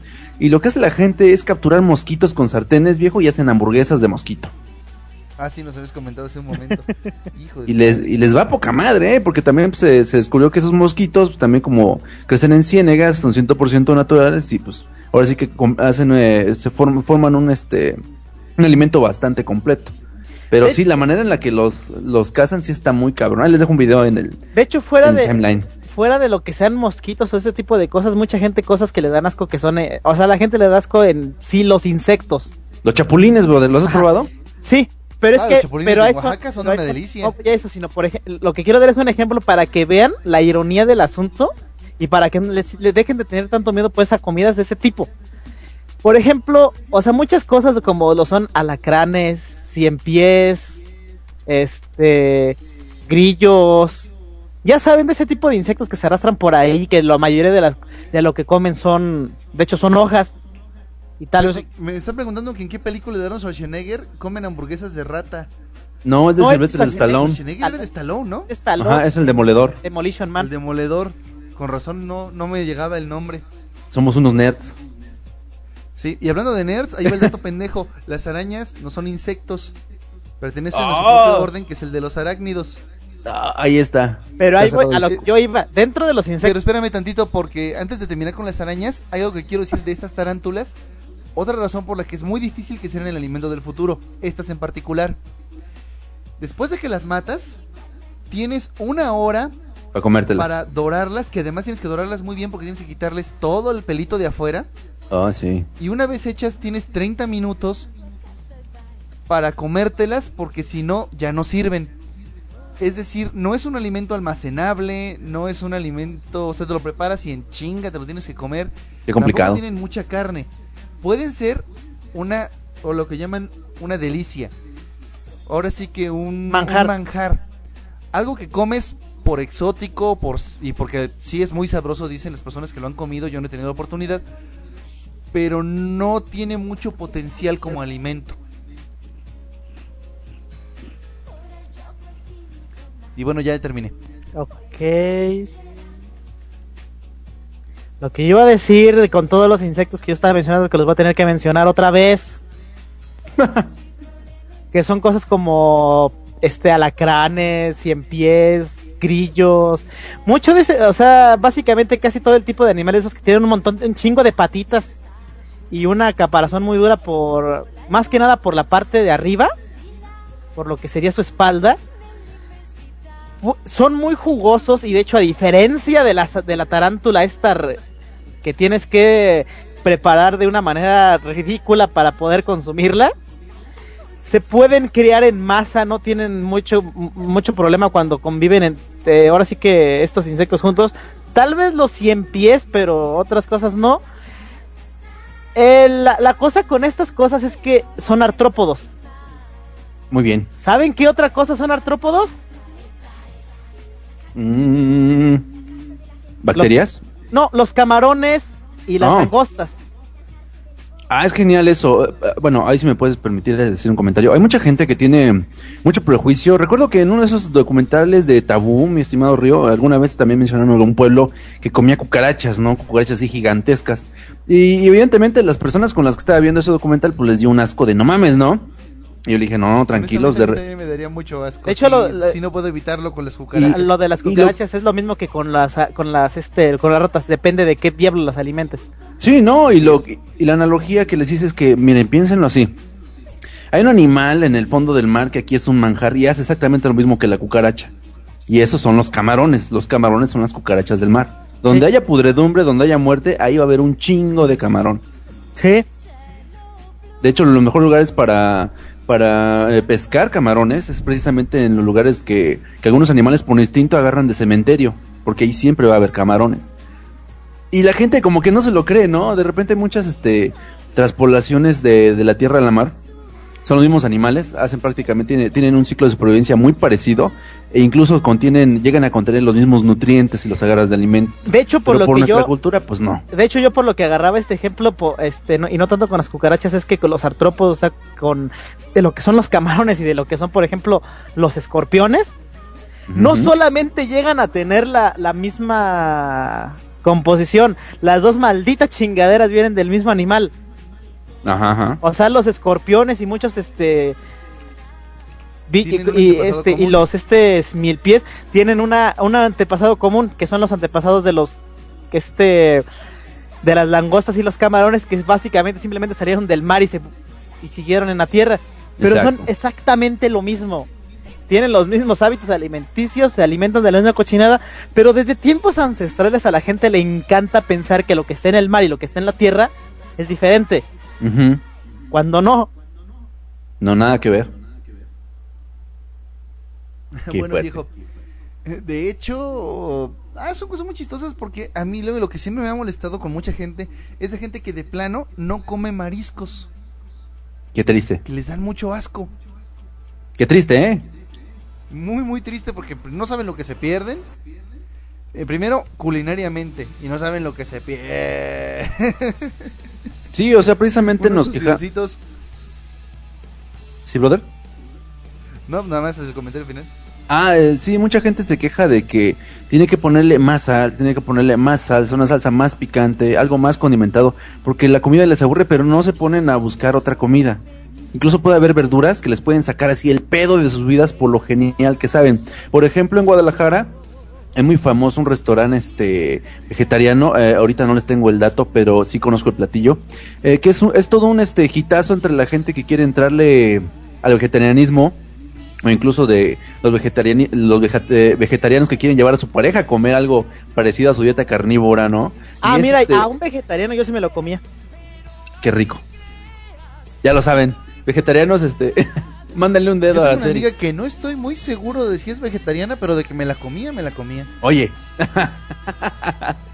bueno, pero a lo que iba era justamente ese, es este restaurante muy famoso porque tiene una, hambur- una hamburguesa que realmente parece carne, sabe a carne y aunque pues le hace falta un poquito de, eh, de, evidentemente de los de las proteínas que tiene la carne verdadera, es, es todo un manjar. Es precisamente en la hamburguesa de hongo portobelo, así se llama este este esta ah, ¿qué son qué son las eh, los hongos, Eri? ¿Son cómo se llaman? Son hongos. Eh, bueno, este, este, esta cosa sabe genial y preparada como la hacen, pues prácticamente parece una hamburguesa de carne. Y es muy barato, bastante nutritivo y llena chingón. De hecho, este, también este, la, el proceso de, de digestión no es tan rápido como con otras eh, plantas, porque si algo, algo tienen algunos vegetarianos es que tienen que comer mucho eh, a un tiempo determinado, porque evidentemente los vegetales se, se ¿cómo se dice? Se hacen metabolismo en chinga. Porque pues no tienen tantas toxinas, no tienen tantas cosas que tenga que eliminar el cuerpo o De procesar. hecho, es al revés en la mayoría de las plantas. Son, ¿Son muy lentas, son muy lentas de digerir. Ah, ya que para- las es que mira, el problema con esto sí tienes razón en lo que dices de que no tienen, o sea, tienen muy pocos elementos para ahora sí que para disolver. El problema es que esos elementos disueltos al organismo no le sirven de absolutamente de nada. Entonces, Este, el- a pesar de que apoyo mucho lo que dice Seri, pero tengo que hacer un, un comentario aquí. A ver, Nos dicen que el ser humano está diseñado para ser herbívoro. Lo siento, no es cierto. Eso definitivamente no es cierto. sí. tan solo con los Este, dientes. Solamente abre un poco la boca. Con los puros dientes tienen, banda. No, ni Con siquiera los puros dientes tienen. ni siquiera con los puros dientes, o sea, hay, ah, o sea, hay pruebas genéticas y pruebas, o sea, de este de ancestros del ser humano que básicamente nuestra capacidad cerebral, que es lo que a final de cuentas nos hace seres humanos, Vino es de de, nuestro consumo de viene carne. de, de- no solamente del consumo de carne, sino de nuestro consumo de cadáveres en sí, o sea, porque no nuestros primeros ancestros no podían cazar por sí mismos grandes animales y de lo que se empezaron a alimentar y lo que ocasionó la- el crecimiento tan grande de nuestro de nuestra materia gris de nuestro cerebro fue precisamente de que encontraron la manera de romper los huesos y comer la médula del hueso que otros animales dejaban porque no podían romper esos huesos. O nos comimos a otros antepasados, ¿no? Como pasó con el Hobbit. Ni tanto de eso, o sea, era, es básicamente de que alguien agarró una piedra o agarró un hueso y golpeó el uno con el otro, lo rompió y vio que quedaba algo dentro. y le gustó. Y ese consumo de ese alimento es tan rico en proteínas, que es la médula del hueso, es una comida muy... Ahora sí que... No voy a decir que muy sana, pero sí es muy alimenticia. Es lo que provocó nuestro crecimiento tan rápido en, eh, Eh, en bueno, el cerebro. pide a Seri que dé que dé sus fuentes. Supongo que nos las podrá pasar en algún momento. Sí, Sí, Porque dice mucho de lo que estamos diciendo, pero pues, de hecho, hasta si lo piensas, tiene mucho sentido. sí. En realidad, el desarrollo cerebral no proviene de una dieta baja en proteínas. El cerebro consume mucha energía, no tiene una idea de cuánta. De Cabrón. hecho, Mucha. de hecho, te puedo dar ¿Han otro. conocido gente que no engorda? Es gente muy inteligente. Ay, De hecho, puedo poner otro ejemplo sin llegar, sin poner, ahora, sí que cosas de dudosa procedencia como lo son este, ahora sí que antepasados de los cuales son, tenemos como tres huesos. Simplemente viendo la naturaleza, ¿quiénes son los animales más inteligentes? ¿Quiénes, o sea, fuera del ser humano, ¿quiénes son los animales que están más conscientes de su alrededor, que saben a dónde ir con- constantemente, que aprenden constantemente y que aprenden a ahora sí que adaptarse. los Son insectos. Son los carnívoros. Muy bien. Fíjate bien que los herbívoros tienen los ojos a los lados, precisamente porque lo único que tienen que hacer un herbívoro es tragar todo el día y, Y huir. y estar al, y estar pendiente de, de alrededor para huir si llega un, una, un depredador. Pero un Muy bien. depredador tiene los ojos este, específicamente evolucionados hacia, para que ambos ven al frente, para que tenga percepción de profundidad. El mismo depredador tiene que tener un cerebro más grande para poder desarrollar una estrategia, para poder aprender de, de cómo se mueve la presa. Y de hecho los depredadores son los que evolucionan más rápido, precisamente para contrarrestar la cualquier defensa que pueda tener este eh, la presa de la, a, la, a la cual consume. Está cabrón. Y De precisamente hecho, los que evolucionan más rápido son los animales pequeños, carroñeros, omnívoros, sí, porque que pueden son una- comer lo que sea. que surgen como depredadores también en algún momento. Casi todos los omnívoros y también muchos carroñeros en cierto momento son, como tú dices, depredadores o carnívoros. Dice Abigail Mazana que ¿y los elefantes? Es una Bueno, buena pregunta, ¿eh? Sí. O sea, yo digo la que Los mayoría. elefantes nunca olvidan. Eh, y eso también, este, de repente. Porque también hay otra cosa. En este. En esta. En Teoría. todo esto de la, sí, en esta teoría de la evolución. O sea, no es de que sea a huevo. O sea, tampoco estoy, estoy clamando de que solamente los carnívoros sean este. Sean las únicas criaturas inteligentes. Pero es precisamente esa. Ahora sí que. Necesidad de cazar la que hace que se evolucione un poco más rápido. Incluso muchos otros este, animales, no solamente en la tierra, sino también en el mar, son este así. Los delfines, los delfines son, son una de las criaturas más inteligentes del planeta. Y de hecho son otra criatura aparte de nosotros que matan por placer. y que tienen sexo por placer. Sí. Sí, gente, aunque, aunque los delfines les parezcan muy tiernos y todo lo que quieran, ah, se ha encontrado, y esto no es broma, este, se han descubierto delfines que se la pasan golpeando a los tiburones en las branquias. Simplemente, Como por- burlándose de ellas. simplemente porque pues. sí. O sea, es que es en serio, o sea, hay veces que un tiburón no está haciendo nada y los delfines simplemente lo golpean por por diversión, porque pare- se les parece divertido aparentemente. Y otras de las criaturas del Ándale, mar, los gatos también matan por placer. sí, pero es un placer diferente. Es Son por mis entre- psicópatas. no es no es que los gatos son, es por entretenimiento, es diferente de que estés agarra, estés agarrando algo como si fuera una canica a literalmente que te satisfaga el dolor de la otra criatura. O sea, un gato agarra una, un- un- una arañita, una mosca, una lagartija y le empieza a atacar, pero por entretenimiento, o sea, porque lo ve como si fuera cual... No, no, el gato no, no comprende que es otro animal vivo. El gato simplemente se está, está divirtiéndose con algo que se mueve. El delfín, por otro lado, sí lo está haciendo. O sea, hay estudios que demuestran que el delfín lo está haciendo con el único y mero propósito de ver cómo la otra cosa se retuerce. Qué cabrones. Quiero aterrizar esto en una cosa antes de que pues piensen que estamos haciendo bullying a los veganos, porque se puede oír así. No quiere decir esto que si eres vegetariano te vuelves idiota. Sí, no. A lo mejor ya lo eres antes de empezar, no, no te crees. Muy bien. Me- mejor dicho, es cierto que te va a faltar proteína, pero nuestro cuerpo funciona para sacarla de donde puede. Por eso, ¿cómo te diré? Lo primero que va a pasar es que vas a adelgazar mucho y ya después, si de plano te falta mucha proteína, entonces te, empezará- en- te empezarás a volver idiota. Así Sí, como digo. funcionan nuestros cuerpos.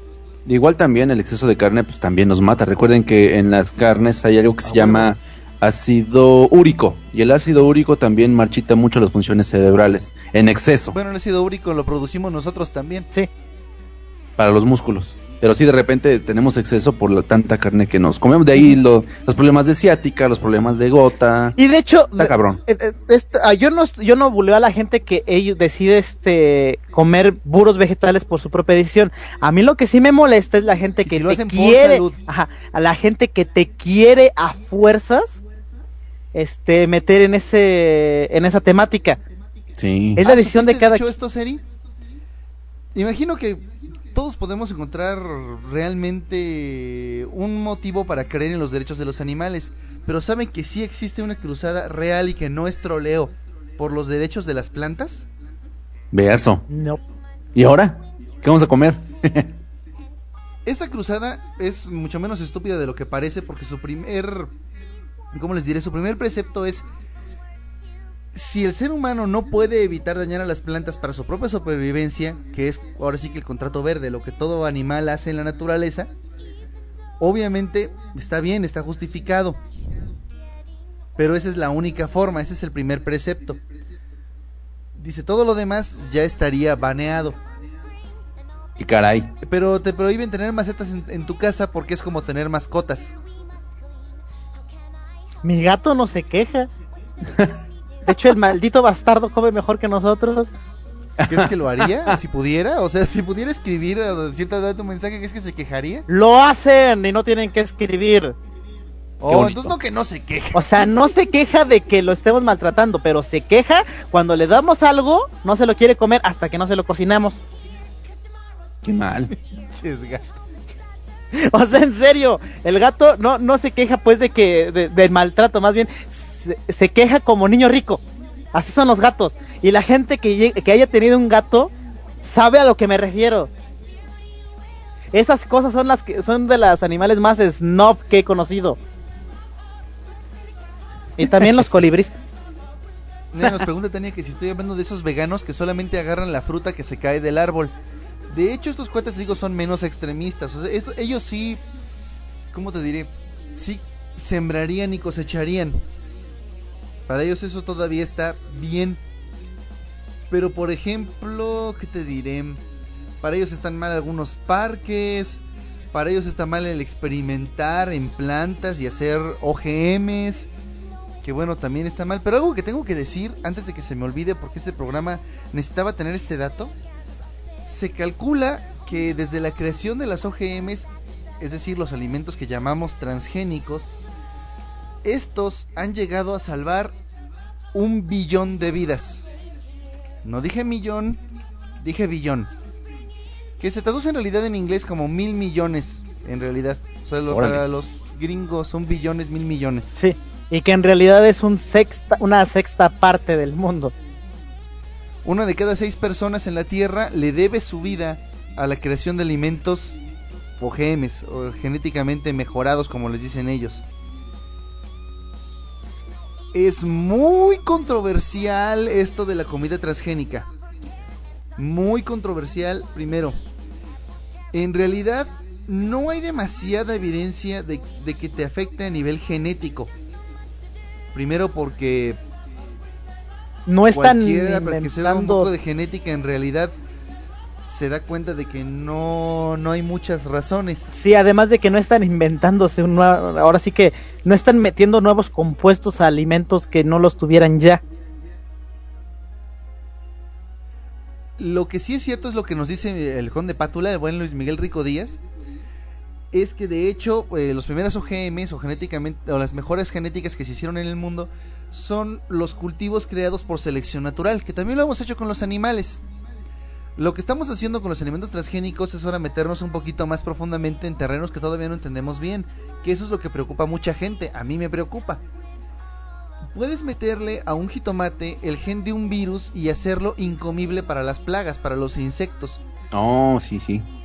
No se supone que tú puedas absorber los genes y tener contaminación genética, pero un alimento genéticamente alterado en sus enzimas puede generarte severos problemas digestivos y nuestro cuerpo al adaptarse sí tendría que tener una contaminación.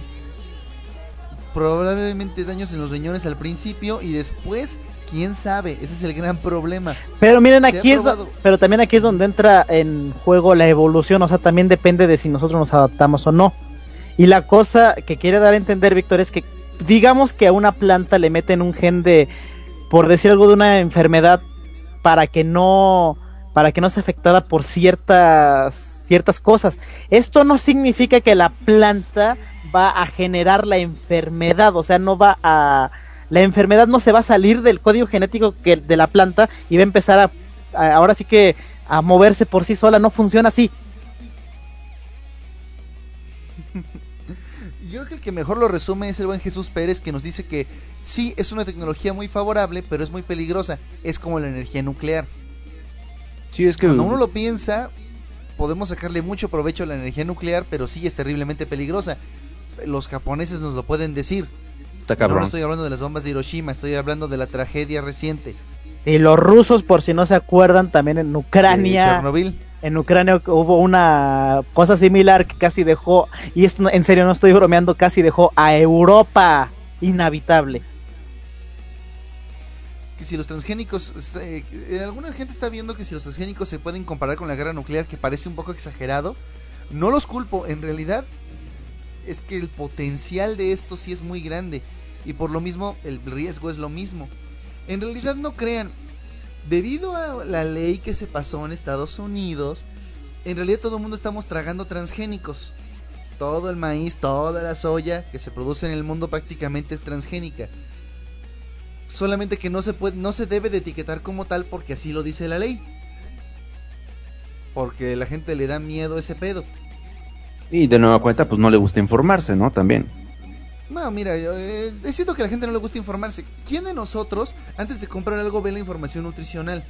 O sea, incluso hablando de nosotros tres que le estamos hablando de esto, creo que nadie lo hace. No, lo no. que yo a veces compro ni siquiera tiene información nutricional. Se está bien Pero, cabrón. desde Ahora el punto de serie. Es muy a toda madre tener la opción. Poder elegir entre lo bueno y lo malo. Hoy en día solo tenemos lo malo en realidad, por eso hasta hueva nos da buscar la información nutricional. Digo, yo creo que los McDonald's que sí tienen la información nutricional de la comida de McDonald's, la razón por la que no la exhiben es porque en realidad a nadie le importa. Digo, si ya entraste un McDonald's, ya estás bien consciente de que no es comida saludable. Y lo mismo pasa en un supermercado. No te acercas a, agarrar un paquete de galletas cuétara pensando que vas a bajar de peso con eso o que van a ser muy saludables. O por ejemplo, yo, lleg- yo he llegado a comprar una carne que yo estoy seguro que la grasa que tienes, bueno, una, unas hamburguesas en- que venden en Chedraui muy, muy baratas, son cuatro hamburguesas por 10 pesos, por Dios. ¿En serio? Sí, Hace cinco años comprar una por 10 pesos era una ganga. no, sí, pero imagínate, o sea, es, la, es la pura carne, pero está gruesa, está grande, o sea, es tamaño hamburguesa, hamburguesa, no, no las pendejadas que te venden en, Burger King, sino una hamburguesa, hamburguesa. Y son 4 por 10 pesos. Está ese alimento congelado, pero, o sea, por el precio yo las compro. Porque, o sea, por 10 pesos, que eso es este, casi casi te lo están regalando. Sí, no, ni un gancito, ¿no? Pero, ajá, pero la grasa que tienen, yo estoy seguro que esa cosa es del diablo. o sea, haga, en se- pongo en la sartén una de esas hamburguesas, la sartén la acabada de lavar, o, o sea, limpiada con todo, o sea, para que no tenga nada de grasa, terminando de hacer una, una sola, una sola de esos vistecitos de hamburguesa, termino con aceite como para hacer unas palomitas. No se encogen así, gacho viejo. Ya ves que de repente es No, una- esas no, no se encogen mucho, o sea, se encogen muy, re- realmente Leve. se encogen muy poquito, pero sueltan una cantidad de grasa que en serio me da miedo. changos. Sí, sí me pasa mucho con las hamburguesas, como tú dices, compradas en supermercado. Que la mendiga hamburguesa parece que se va a salir del pan. Dices, no manches, es una hamburguesota. y la fríes, y la neta, a mí me pasa más bien lo que dice Angel. La fríes un rato y acabas con medio litro de aceite y una hamburguesa del tamaño de un tazo. No, acá lo que me gusta es que son, es que acá son 10 pesos, la fríes, terminas con la hamburguesa más o menos del mismo tamaño, sí se encoge, pero se encoge muy, muy Leve. leve, pero sí, terminas como con un maldito litro de aceite. Qué fuerte. Yo Y de- y aceite no muy bueno. nos encanta es el tocino. ¿Por qué crees que te digo que de ahí saco la, de, no, no dije hace rato que de ahí saco el, el aceite? Sí, pues, pero hay mucha gente en el chat que todavía no ha participado en Sí. esto. A, a mí lo que, mira, a mí lo que me gusta de, de cómo yo saco el aceite de que, o sea, tener bastante tocino, este, freírlo y sacarle el aceite y guardarlo, es que cuando, de- cuando, o sea, cuando lo haces con ese propósito, el tocino queda como galletitas y saben bien ricas. Claro, le tienes que pasar como 20 servilletas para que Sí, no morirte de una de un ataque cardíaco. De una arteria tapada. Sí, Perdón, Sí, ¿no? es que ya, ya, ya salió Sbaide con aquello de los condones de tocino. Ay, qué rico. No, bueno, de hecho, ahorita que hablamos de grasa, qué bueno que tocas el, el punto sería este. Acá, acá en Morelos hay una costumbre culinaria que, que me sacó mucho de pedo. eh, que de repente, pues, no sé, llega un domingo, dices, vamos por unas pinches fritangas, ¿no? Vas por unas quesadillas, lo que sea. Y, y me encanta porque te, primero te preguntas si la quieres, este, eh, ¿cómo se llama? Freída en aceite o si la quieres nada más en comal. Y después de eso todavía te preguntan si quieres grasa extra. Yo dije, ah, cabrón, ¿cómo grasa extra? Pues, ¿qué hace, no? Le pone más grasa para freírla. No, lo que pasa es que de la grasa de donde ha estado cocinando todo el, todo el día la, la señora de las quesadillas, eh, abre tu quesadilla, abre tu, tu gordita o, o tu pellizcada, como dicen por acá, y este, y le echan de esa misma grasa, güey. de Como hecho, para que agarre no más power. A mí a veces sí me gusta que cocino algo, me gusta no lavar la sartén para con esa misma grasa hacer otra cosa, porque sí sabe si este sí le da otro sabor a las cosas. Sí, ¿Sabes? no, pero... Me acordé de las legendarias tortas de afuera de la TNT. Sí, de hecho eso te lo iba a comentar, te lo iba a comentar en un momento cuando Angel empezó con lo de la grasa, porque esa Genial. historia es horrible. No, déjame contarla, güey. A ver. Mira, afuera de la TNT siempre han vendido tortas, ha estado ahí siempre el lugar. Y es más, hasta se los recomiendo para una vez al año, obviamente. O sea, por eso, por eso sí la comemos en la TNT. Sí, porque esa cosa constantemente no es nada Sí, sí, saludable. sí, u- una segunda vez al año, una tercera vez ya es mortal. De hecho yo siento que eso es veneno. Ahí les va como todo lo que hacen lo fríen en mantequilla. Todo Y en la misma grasa que se le va saliendo al chorizo que van friendo. Así como dice Angel, la grasa de la misma quesadilla, de la, mis, de la misma mantequilla, del mis, de la misma grasa de chorizo, todo lo van acumulando y ahí fríen todo. Yo por eso siempre que pido torta ahí la pido de pollo, porque por lo menos el pollo es un poco menos grasoso. Ya con toda la grasa extra sabe delicioso. La verdad, sí sabe delicioso. El problema es si pides una de chorizo. Me acuerdo, fue Joan precisamente el que la pidió de chorizo y no sé por qué lo hizo, pero el güey no lo podía creer. El tipo estaba, no mames, le ponen mantequilla al chorizo. Mantequilla al chorizo, ¿para qué le pones mantequilla al chorizo? Y es cuando nuestro amigo el Bobby salió con el mejor comeback que he visto jamás, pues para que resbale. Ah, qué bonito, hermano. Es un gran quote. Pero sí, güey. No mames, o sea, imagínate todo lo de la torta, el mismo pan, todo lo pasan por esa grasa. O sea, te- es de, ¿cómo te diré? ¿Te acuerdas de la dieta de Homero Simpson cuando él quería subir de peso? Ah, claro, ¿cómo no? Que tenías que frotar todo contra un papel y si el papel se hace transparente. eh, Poca eh, madre. eh, ¿Era aprobado? Ajá, ajá. Pues yo pensaba que traía doble bolsa de plástico. Y es que ¿Por también no esas tortas, Este pinche papel de estraza, porque es que también esas pinches tortas se aguadan horriblemente, ¿no? También ese es el pedo, tiene a que ser muy rápido. Qué cabrón. súper aguada, cabrón. Hasta eso, o sea, ahora sí que recién salidita del comal, todavía no está tan aguada y está buena, o sea, te la puedes comer, Sí, sí, sí. pero sí, no, una vez al año, güey, esa cosa no se debe de comer más de una vez. Sí, no, y prácticamente pues, ahí, ahí va el comentario de esta anécdota, justamente. Digo, sí está muy padre que de repente estás cociendo eh, alguna carne con su cebollita, un, un pinche este, como se dice un bistec a la mexicana y le deja las tortillas encima, así como por, ay, pues en lo que está, me chingo unas tortillas con grasa animal, pues no hay pedo, ¿no? Pero sí, justamente ese aceite, el chiste de, de, de la comida aquí que, de- que le ponen grasa extra es que ese aceite pues lleva ahí, veto a saber cuántos fines de semana, precisamente guardando todo el, todo el sabor, ¿verdad? De todo lo que se ha estado cocinando durante todo ese tiempo. Y, y, no te creas, los kilos negocios de fritanga abren diario y hay gente que come eso diario. Y luego, ¿por qué en México estamos tan gordos, cabrón? Porque sí estamos gordos.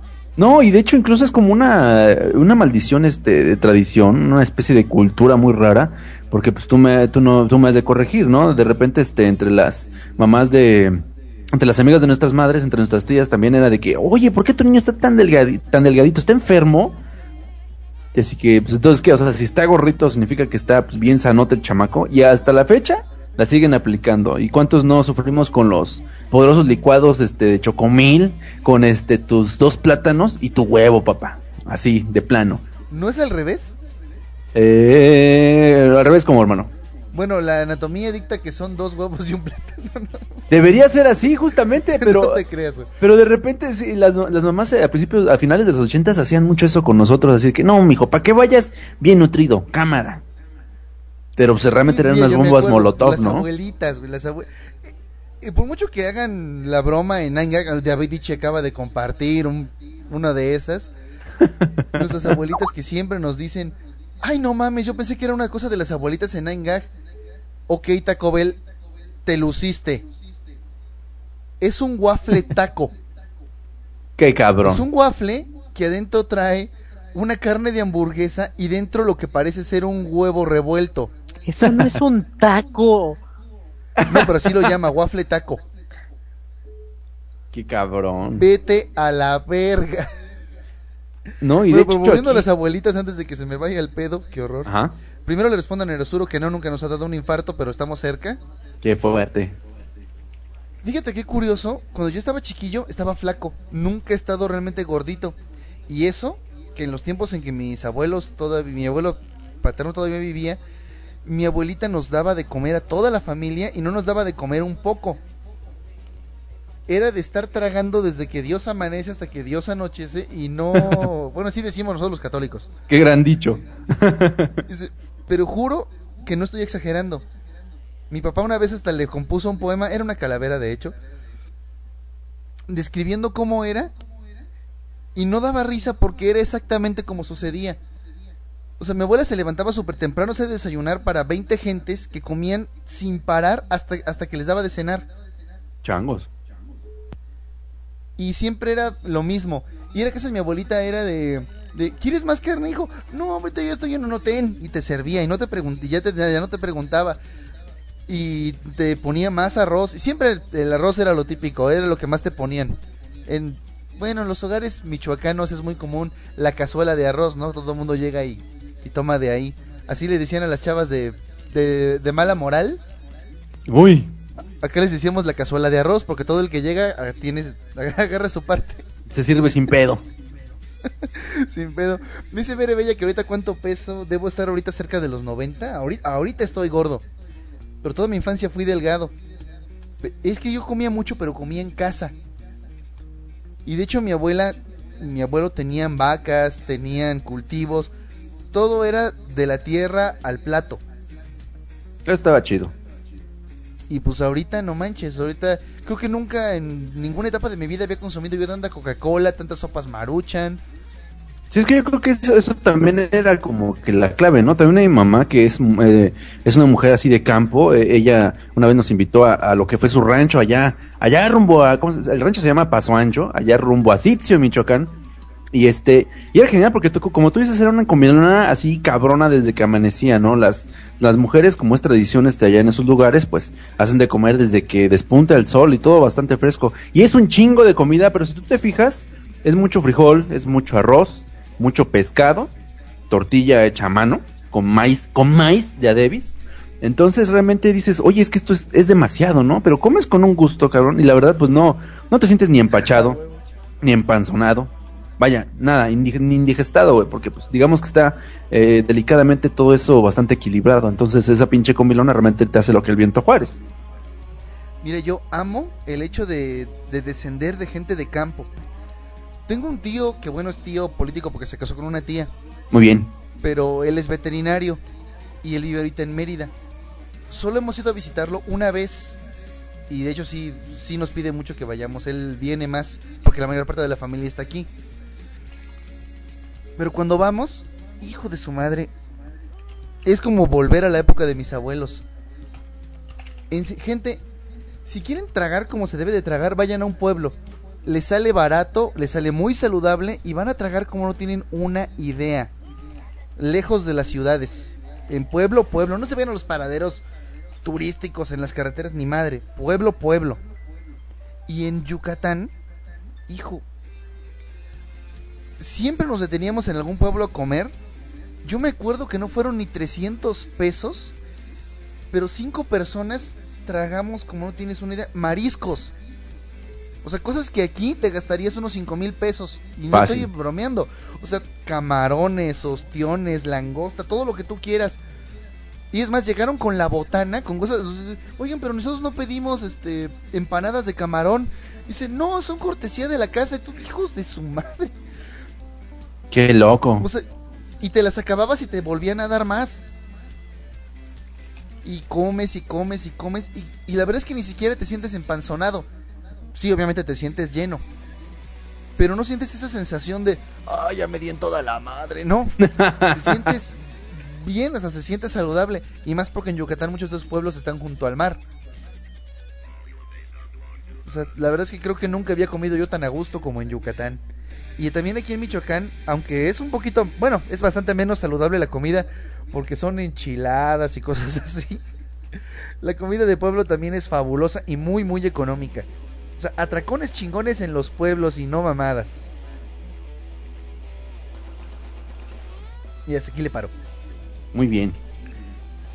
Sí, no, y justamente ahorita que hablas de comida que te empanzona, que te deja de no mames, pues volvemos, ¿no? A tocar lo de lo que es la comida gigantesca, cabrón. Como, como por qué la, la, tendencia de hacer comida gigantesca, más grande que tu cabeza. Antes se decía que si es más grande que tu cabeza, este, definitivamente no es bueno que te lo tragues. Me acuerdo de una anécdota, muy vaciada de, de Hissy Tree, ¿no? Estos moneros de Guadalajara que conocen a Guillermo del Toro, ¿no? Y que una vez fueron, me parece, a Estados Unidos y había unas hamburguesas gigantescas que evidentemente eran del tamaño de, de su cabeza y, y había un, este, una promoción de que si te comías más de cuatro, la cuenta era gratis y el pinche Guillermo del Toro se chingó seis, cabrón, de plano. Y justamente, No me, y justamente me acordé de un establecimiento, aquí les dejo el link en el canal del Mixler, que está en Veracruz, eh, que se llama Asadero La Patrona, y tienen las, eh, las eh, hamburguesas más, este, más descabechadas. Digo, nosotros hablábamos de las, ma- de las tortas del mago, que son tortas gigantescas, pero las de La Patrona son hamburguesas así enormes, cabrón, que dices, no mames, incluso tienen nombres como muy ad hoc. Una de ellas es la rompecorazones, precisamente. Porque si es una hamburguesa que no mames, tiene como dos, tres pisos de carne, papas fritas dentro de la hamburguesa de una vez, salchichas y no, no, no, no sabes. Todo es así. No mames. Pero si realmente quieren ver algo que es y sobre... dos por uno. No, si quieren ver algo bien, que es verdaderamente sobrenatural, casi, escriban en YouTube Epic Meal Time. Ay, no mames, pero eso, yo no creo que se lo coman, güey. Es una exageración monstruosa. Se lo comen De hecho, entre, otro, entre mucha gente, pero esa cosa ya es, o sea, en serio, no... Es No algo difícil de, describir el tamaño. Angel, imagínate una pizza hecha con hamburguesas en tres pisos. no, pues sí te creo. Pero con hamburguesa. No, no, no estoy hablando de que lo están haciendo con la carne de la hamburguesa. Estoy hablando de que agarran una hamburguesa ya bien preparada, la ponen encima de una pasta para, para pizza, le ponen queso encima y le ponen otra, otro piso de, de carne. de. No, de pizza y de otra y de hamburguesas. Qué chingón. No mames. No, bueno, están como los estadios esos que se arman, ¿no? De, de jochos y de papas para ver el supertazón. Sí. Qué poca madre, ¿no? Y justamente aquí retomando esto, esta, esta, esta, este menú exótico de la patrona, eh, los precios están también de risa. Los precios también atentan contra, contra nuestra salud, ¿no? Porque es, eh, puede ser una gigantona, que también es una de las tortas más grandes que, hamburguesas más grandes que maneja este establecimiento, más una rompecorazones, una rompecorazones o una grito azteca. La grito azteca es como los rompecorazones, pero con un chingo de chiles jalapeños, más una jarra de cerveza, que prácticamente debe ser de un litro, por 200 varos. Dices, no mames, cabrón, pues sí. Fácil come un regimiento, a menos una cuadrilla en ese lugar con 200 pesos. Lo que Aunque no yo creo que- es la cerveza. Sí, aunque yo creo que el chiste es precisamente eso, que no vayas tú solo a chingarte una de esas cosas. Sí. Porque, sí se escucha. hay una torta cerca del centro de la Ciudad de México. Bueno, es una tortería más bien, eh, Sí, mucho mejor dicho. Es en la calle de Luis Moya. Que se llaman las super tortas gladiador. Básicamente Ay. el lugarcito está adornado con toda la parafernalia de la lucha libre. Pero la torta gladiador, y siempre tienen una, obviamente falsa, o sea, pues no, no la va a tener preparada, en exhibición. Pero si tú la pides, el reto es que si te la acabas y te dan casi casi que hasta que cierren, si te la acabas no te la cobran. Y cuesta creo que 150 pesos. Changos. Y hasta ahora no, eh, no han puesto la. Porque se supone que ponen tu foto si lo logras. No hay ni una foto ahí. No sé cómo describírselas. Es una torta. Con todo lo que debe de llevar una torta cubana. O sea, todo de todo. Pero es tan enorme. ¿Cómo explicarles? Creo que es más fácil que te comas un monitor de los viejitos de los VGA que esa torta. De plano. De plano, o sea, y es o sea, gran- grande, pesada. Un tío lo intentó. Y la verdad es que ese tío siempre ha Lo muy siempre lo siempre- recordaremos. sí pensó el güey que podía. Siempre lo recordaremos de este culero. Siempre lo recordaremos, el cabrón.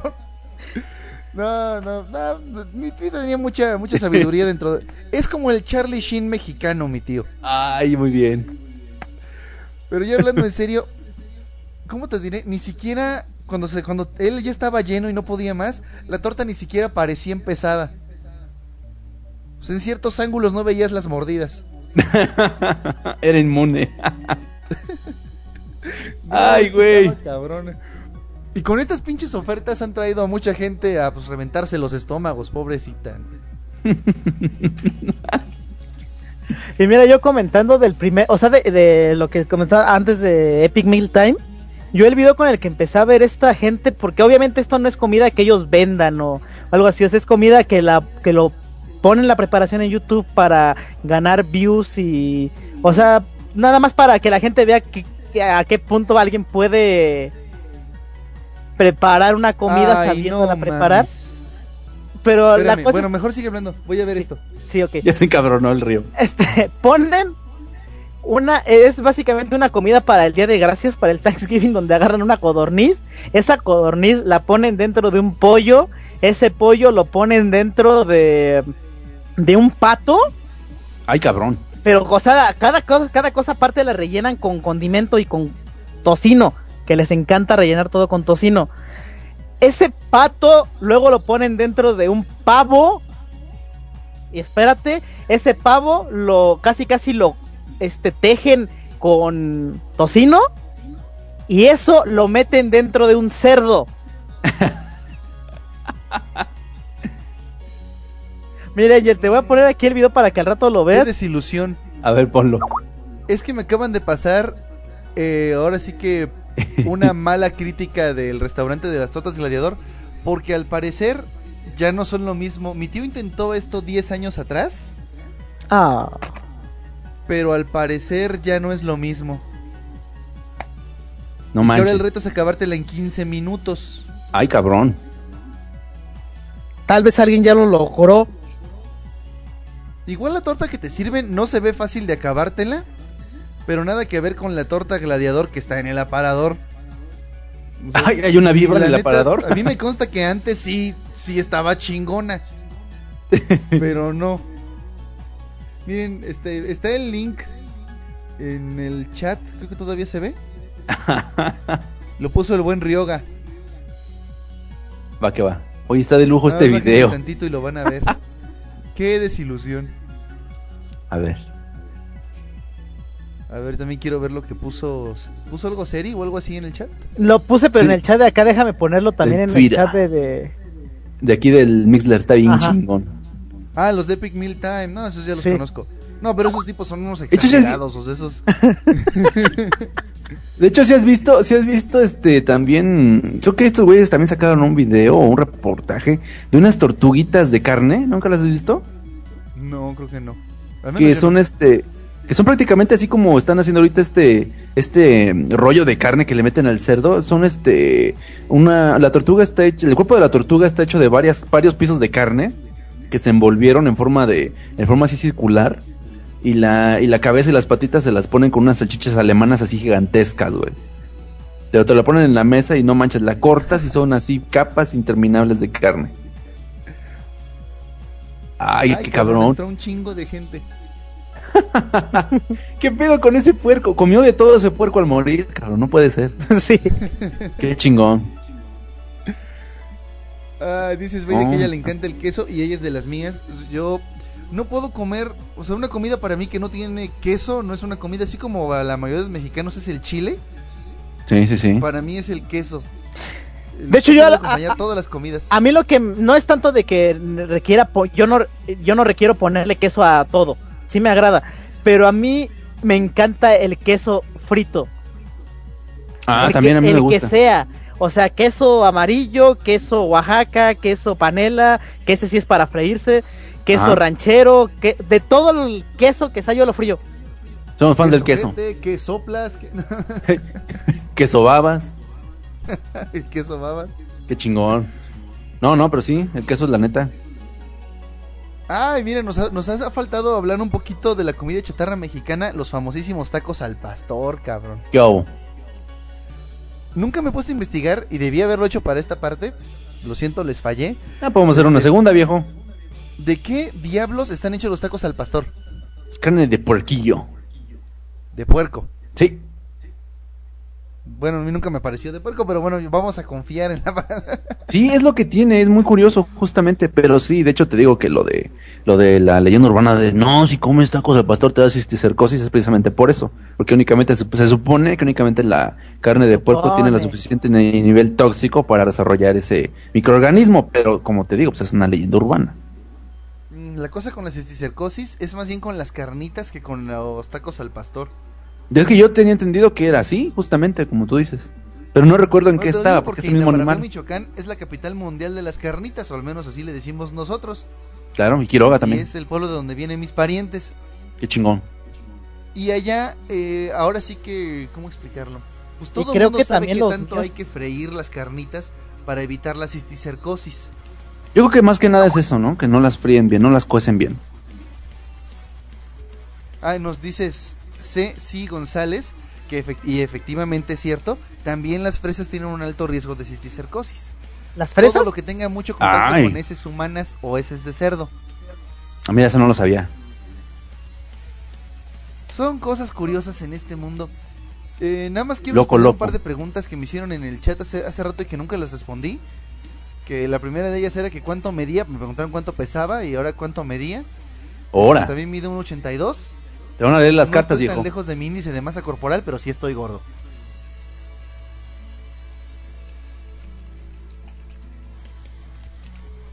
Y ya acercándonos al final del programa, nos vamos a alejar del tema de la comida para ver si un día de esos hacemos una segunda parte y dejar al Angel dormir. Eh, Es un poquito tarde. Nada más quiero comentar un par de cosas que pasaron en la tarde. Ya ven que siempre hacemos esto en Delirium. Una fue compartida por el buen Ragnarok. De una supuesta... ¿Cómo llamarlo? Una supuesta marcha que porque los de la Rosa de Guadalupe iban a hacer un episodio anti-Pokémon. ay, cabrón. Nada más quiero avisar a la gente, señores, es un fake. Nunca pretendió ser tomado en serio. o sea, en serio, cuando dicen que, que el mismo ah, gerente de Televisa dijo, denunciamos los males de el cosplay, los... ¿Cómo se llama? El, el Yu-Gi-Oh! y el flan de chocolate, no puedes tomar en serio la publicación. hicieron un capítulo de Yu-Gi-Oh.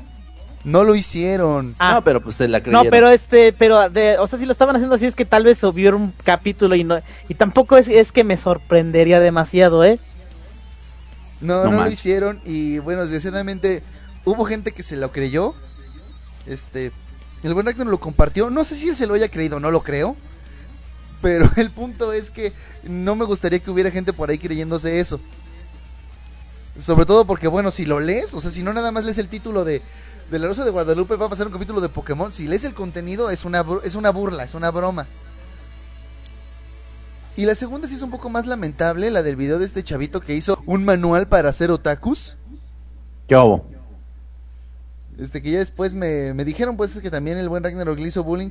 Pero bueno, pues eso es más o menos lo de siempre. Pero a nosotros nos ha dado últimamente por bullear a mucha gente. A estos chavitos pues con opiniones medio raras, absurdas. el, el punto es este. ¿De dónde sale esta gente, Dios mío? Híjole. El Connie creo que se llamaba. Yo ni siquiera quise ver el video por todo lo que me estaban compartiendo. Pero sí era un videoblog hecho sin ganas, sin tema muy espeso. O sea, sí dijo que era un manual para hacer otaku, pero no se veía, no sabía de lo que estaba hablando el tipo. Hablaba de etimología de la palabra otaku, sin saber que, de que estaba hablando en realidad de un idioma que él no entendía. Yo. Gente, nosotros siempre apreciamos a la gente que utiliza los medios como es el YouTube o hacer su propio podcast para expresar sus opiniones. Pero la neta, hay que, pues hay que investigar tantito, cabrón. O sea, de repente se vale que algo no se te ocurrió o algo se te olvide y tú mismo lo puedes decir, ¿saben qué? Esta parte pues no, no es mi fuerte y mejor no hablo de ella. Como Está Pazuzu. bien. Pazuzu. Yo creo que precisamente es eso, ¿no? Que se les hace muy fácil. Sí. Sí, güey. Es relativamente fácil, o sea, ahora sí que como de- el mismo Layo lo dijo una vez, cualquier pendejo con un micrófono puede hacer un podcast. No cualquier pendejo con un micrófono hace un buen podcast. Y no digo que yo tenga un buen podcast, tenemos cinco años y todavía no tenemos una notoriedad ni siquiera decente. Acá en Leviatánime, pero nos divertimos. Eso sí, lo malo con esta gente que hace estupideces es que generalmente acaban haciéndose populares.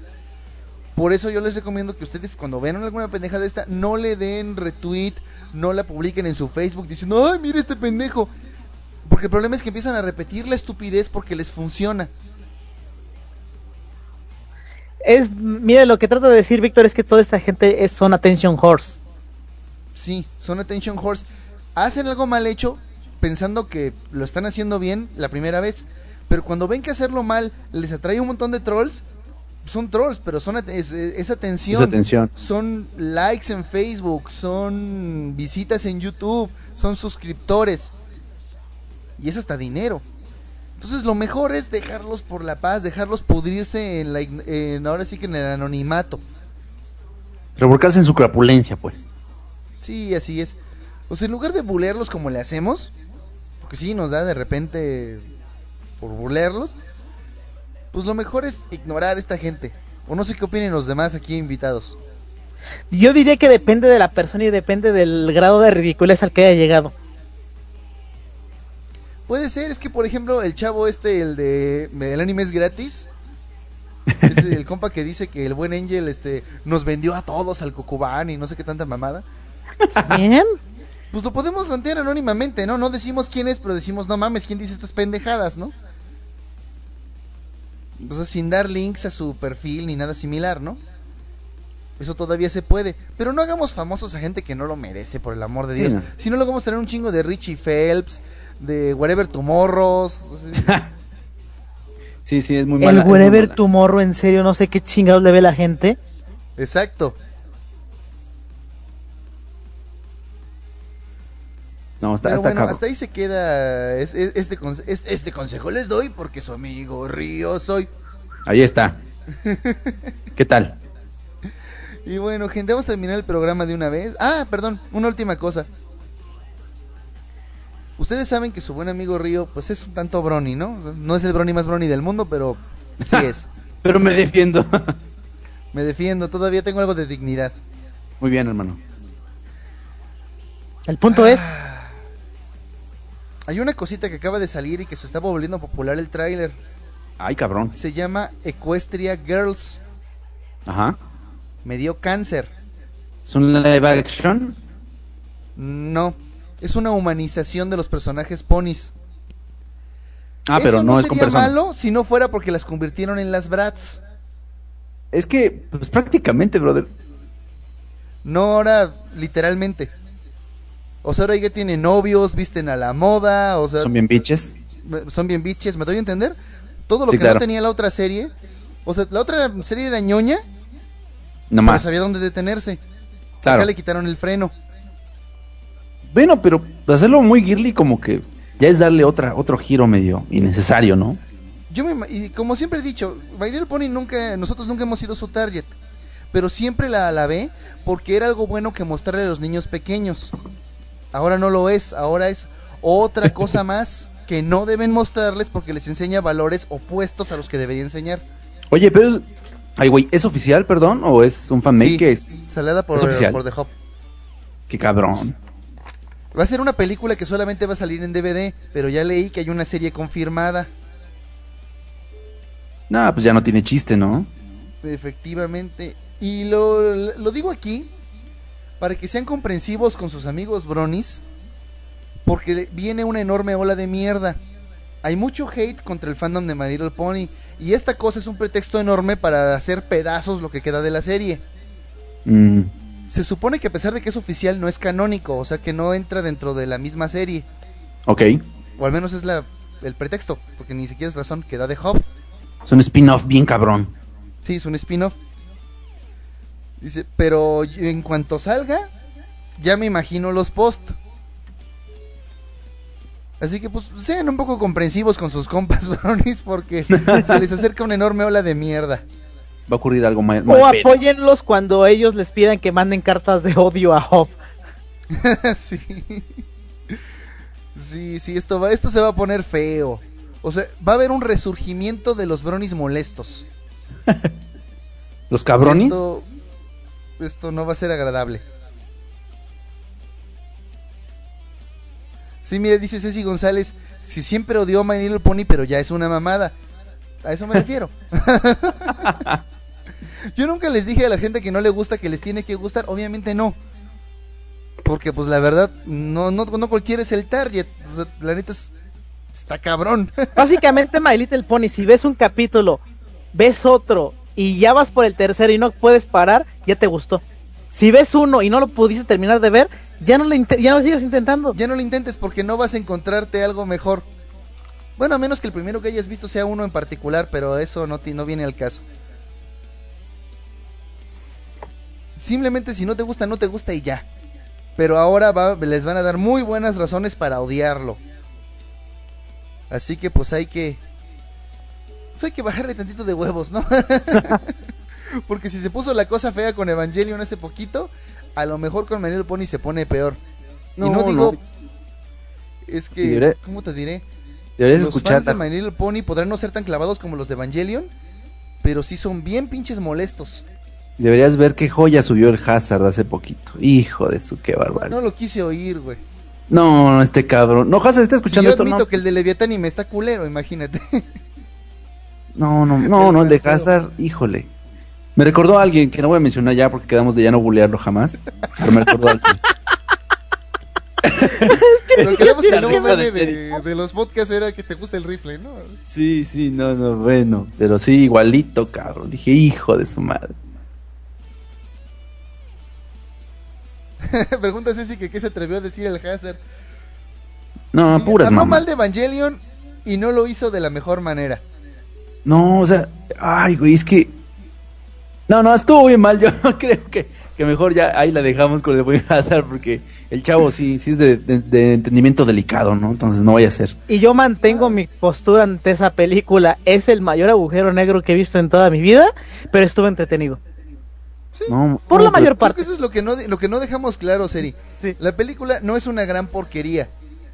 Sí. Realmente no nos satisfizo. Es que sí lo dijimos claro, pero lo dijimos ya hasta el final, que ya es cuando ya se alargó demasiado. Sí, ya cuando todo el mundo había tuiteado mientras nos escuchaba, ¿no? Sí. O sea, la película se puede disfrutar y todo. Nosotros que nos gusta entender un poco y que a lo mejor no somos tan clavados, pues nos hicimos bolas y no la reseñamos como debimos. Creo que se entiende mejor en la entrada. Pero eso es todo, man. o sea, y la neta, te guste o no te guste algo, no debería ser motivo para hacerla tanto de pedo, digo yo. Y por eso advierto con lo de My Little Pony. Bájele de huevos. Bájenle de huevo, porque además, pues va, va, va a sus amigos de Leviatánime, podrían estarlos ofendiendo también. Piensen en nosotros. sí, o sea, no publiquen, por ejemplo, pinches bronis, hijos de puta, son una bola de pendejos.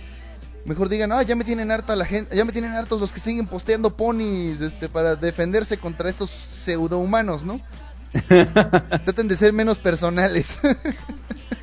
De hecho, hace- ahorita me recordaste un comentario en un video que estaba viendo de Red vs Blue, porque me volví a ver las últimas temporadas, donde sale un tipo, no sé si era, o sea, yo siento que era troll, pero quién sabe, ya sabes cómo el interés está lleno de gente rara o random. Donde estaba criticando a los de Red vs Blue de que, de que, ah, juegan Halo, que son una bola de idiotas, que no sé qué, ya consigan una vida, un trabajo, novias. Y tú te quedas, güey, estás criticando a la gente que hace Red vs Blue, esta gente vive de esto. Ganan un montón de dinero por hacer esto. Y, y la voz de Griff del tipo amarillo, el tipo tiene hasta una hija. Ah, ya ves como la gente.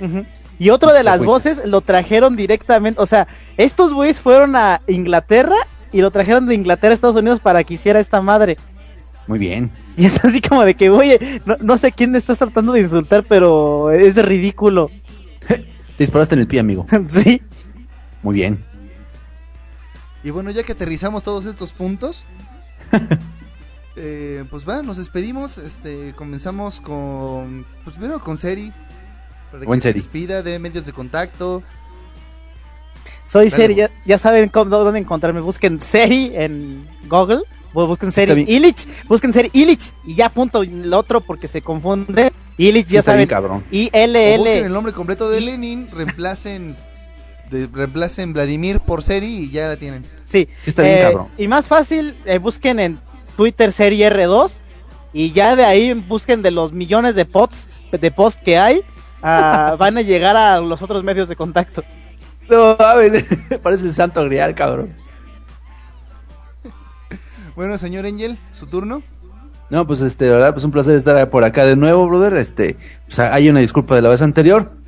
Pero pues sí, me la, pasé de huevos. Ahí, les debemos una segunda parte. Tenemos todas muchas cosas que, que añadir que se nos quedan aquí en el tintero. Y pues bueno, a mí me pueden encontrar en Twitter como arroba Angelcast. Ya lo saben, también está ahí su, su portal, caray, para, para su portal que los chiquea, angelcast.com. Este, ahorita ya está arriba lo que fue el podcast del el octavo especial de leyendas urbanas. Chéquenlo. Eh, gracias por los comentarios a la gente que le ha gustado. Este viernes pues no va a haber este, no va a haber show porque precisamente me lanzo ya a México preparar todo para la premier de Madoka en México. Entonces, pues bueno, pues allá nos veremos. Toda la gente que tenga boletos, allá nos vemos. Y pues de nueva cuenta, muchas gracias por la invitación, brother. Me la pasé de lujo. Qué bueno, brother, qué bueno. Bueno, pues entonces ya saben, esto es Delirium, saben que yo soy su amigo Río, que pueden encontrarme como Nara-Ryosuke en Twitter, que soy también Ryosuke Nara en Facebook, que me he dado cuenta de que hay dos o tres personas con ese nombre. ¿En serio? Que es un nombre muy común en Japón. ¿Qué pedo? Eh, sí, me, eh, empezaron a agregarme muchas chicas japonesas que, bueno, para venderme cosas, o sea, pendejadas. El Y cuerpo. gracias a ellas descubrí que hay un montón de Ryosuke Naras en Japón, o sea, es un nombre al parecer muy común. O por lo menos el Ryosuke. No, Nara, completo. No manches. Qué terrible coincidencia, cabrón. es, que, es que en serio, ahorita me, ahorita me sonaste al, al típico creativo de otro país. Por ejemplo, yo, o sea, eh, gringo, japonés o ruso, lo que tú quieras. Un que- japonés creando un personaje llamado John Smith. O que no, un japonés creando una persona que se llame María. El autor de. Así como eso nunca ha pasado. así ajá, es así como de que, o, o, por, o, o lo mismo, des- desde el mismo punto de vista japonés, alguien que le pone a su personaje Sakura. ¿Qué hago? Así como que, güey, cualquier Miles persona. miles y miles. Pues bueno, ya saben que si encuentran uno que dice, este güey sí es mexicano, ese soy yo. y Muy pues ahí bien. salgo en la foto ahí con mi sonrisa de tonto que siempre he tenido. Ok. Pero sí hay algunos follows que no sean de compañías que quieren hacer marketing con mi Twitter. No sé cómo chingados funciona eso, pero sí, me- esos son los que me han seguido últimamente. Yo acepto todas las invitaciones de amistad, a todo mundo, a todo mundo pelo, ahora sí. A veces no- realmente no estoy, a veces dejo el pinche celular en la casa con el Facebook abierto y regreso tengo un chingo de mensajes. Río, Río, ¿por qué no me pelas? Pues es porque no estaba, güey. Yo soy al revés, yo por lo general no pelo a nadie.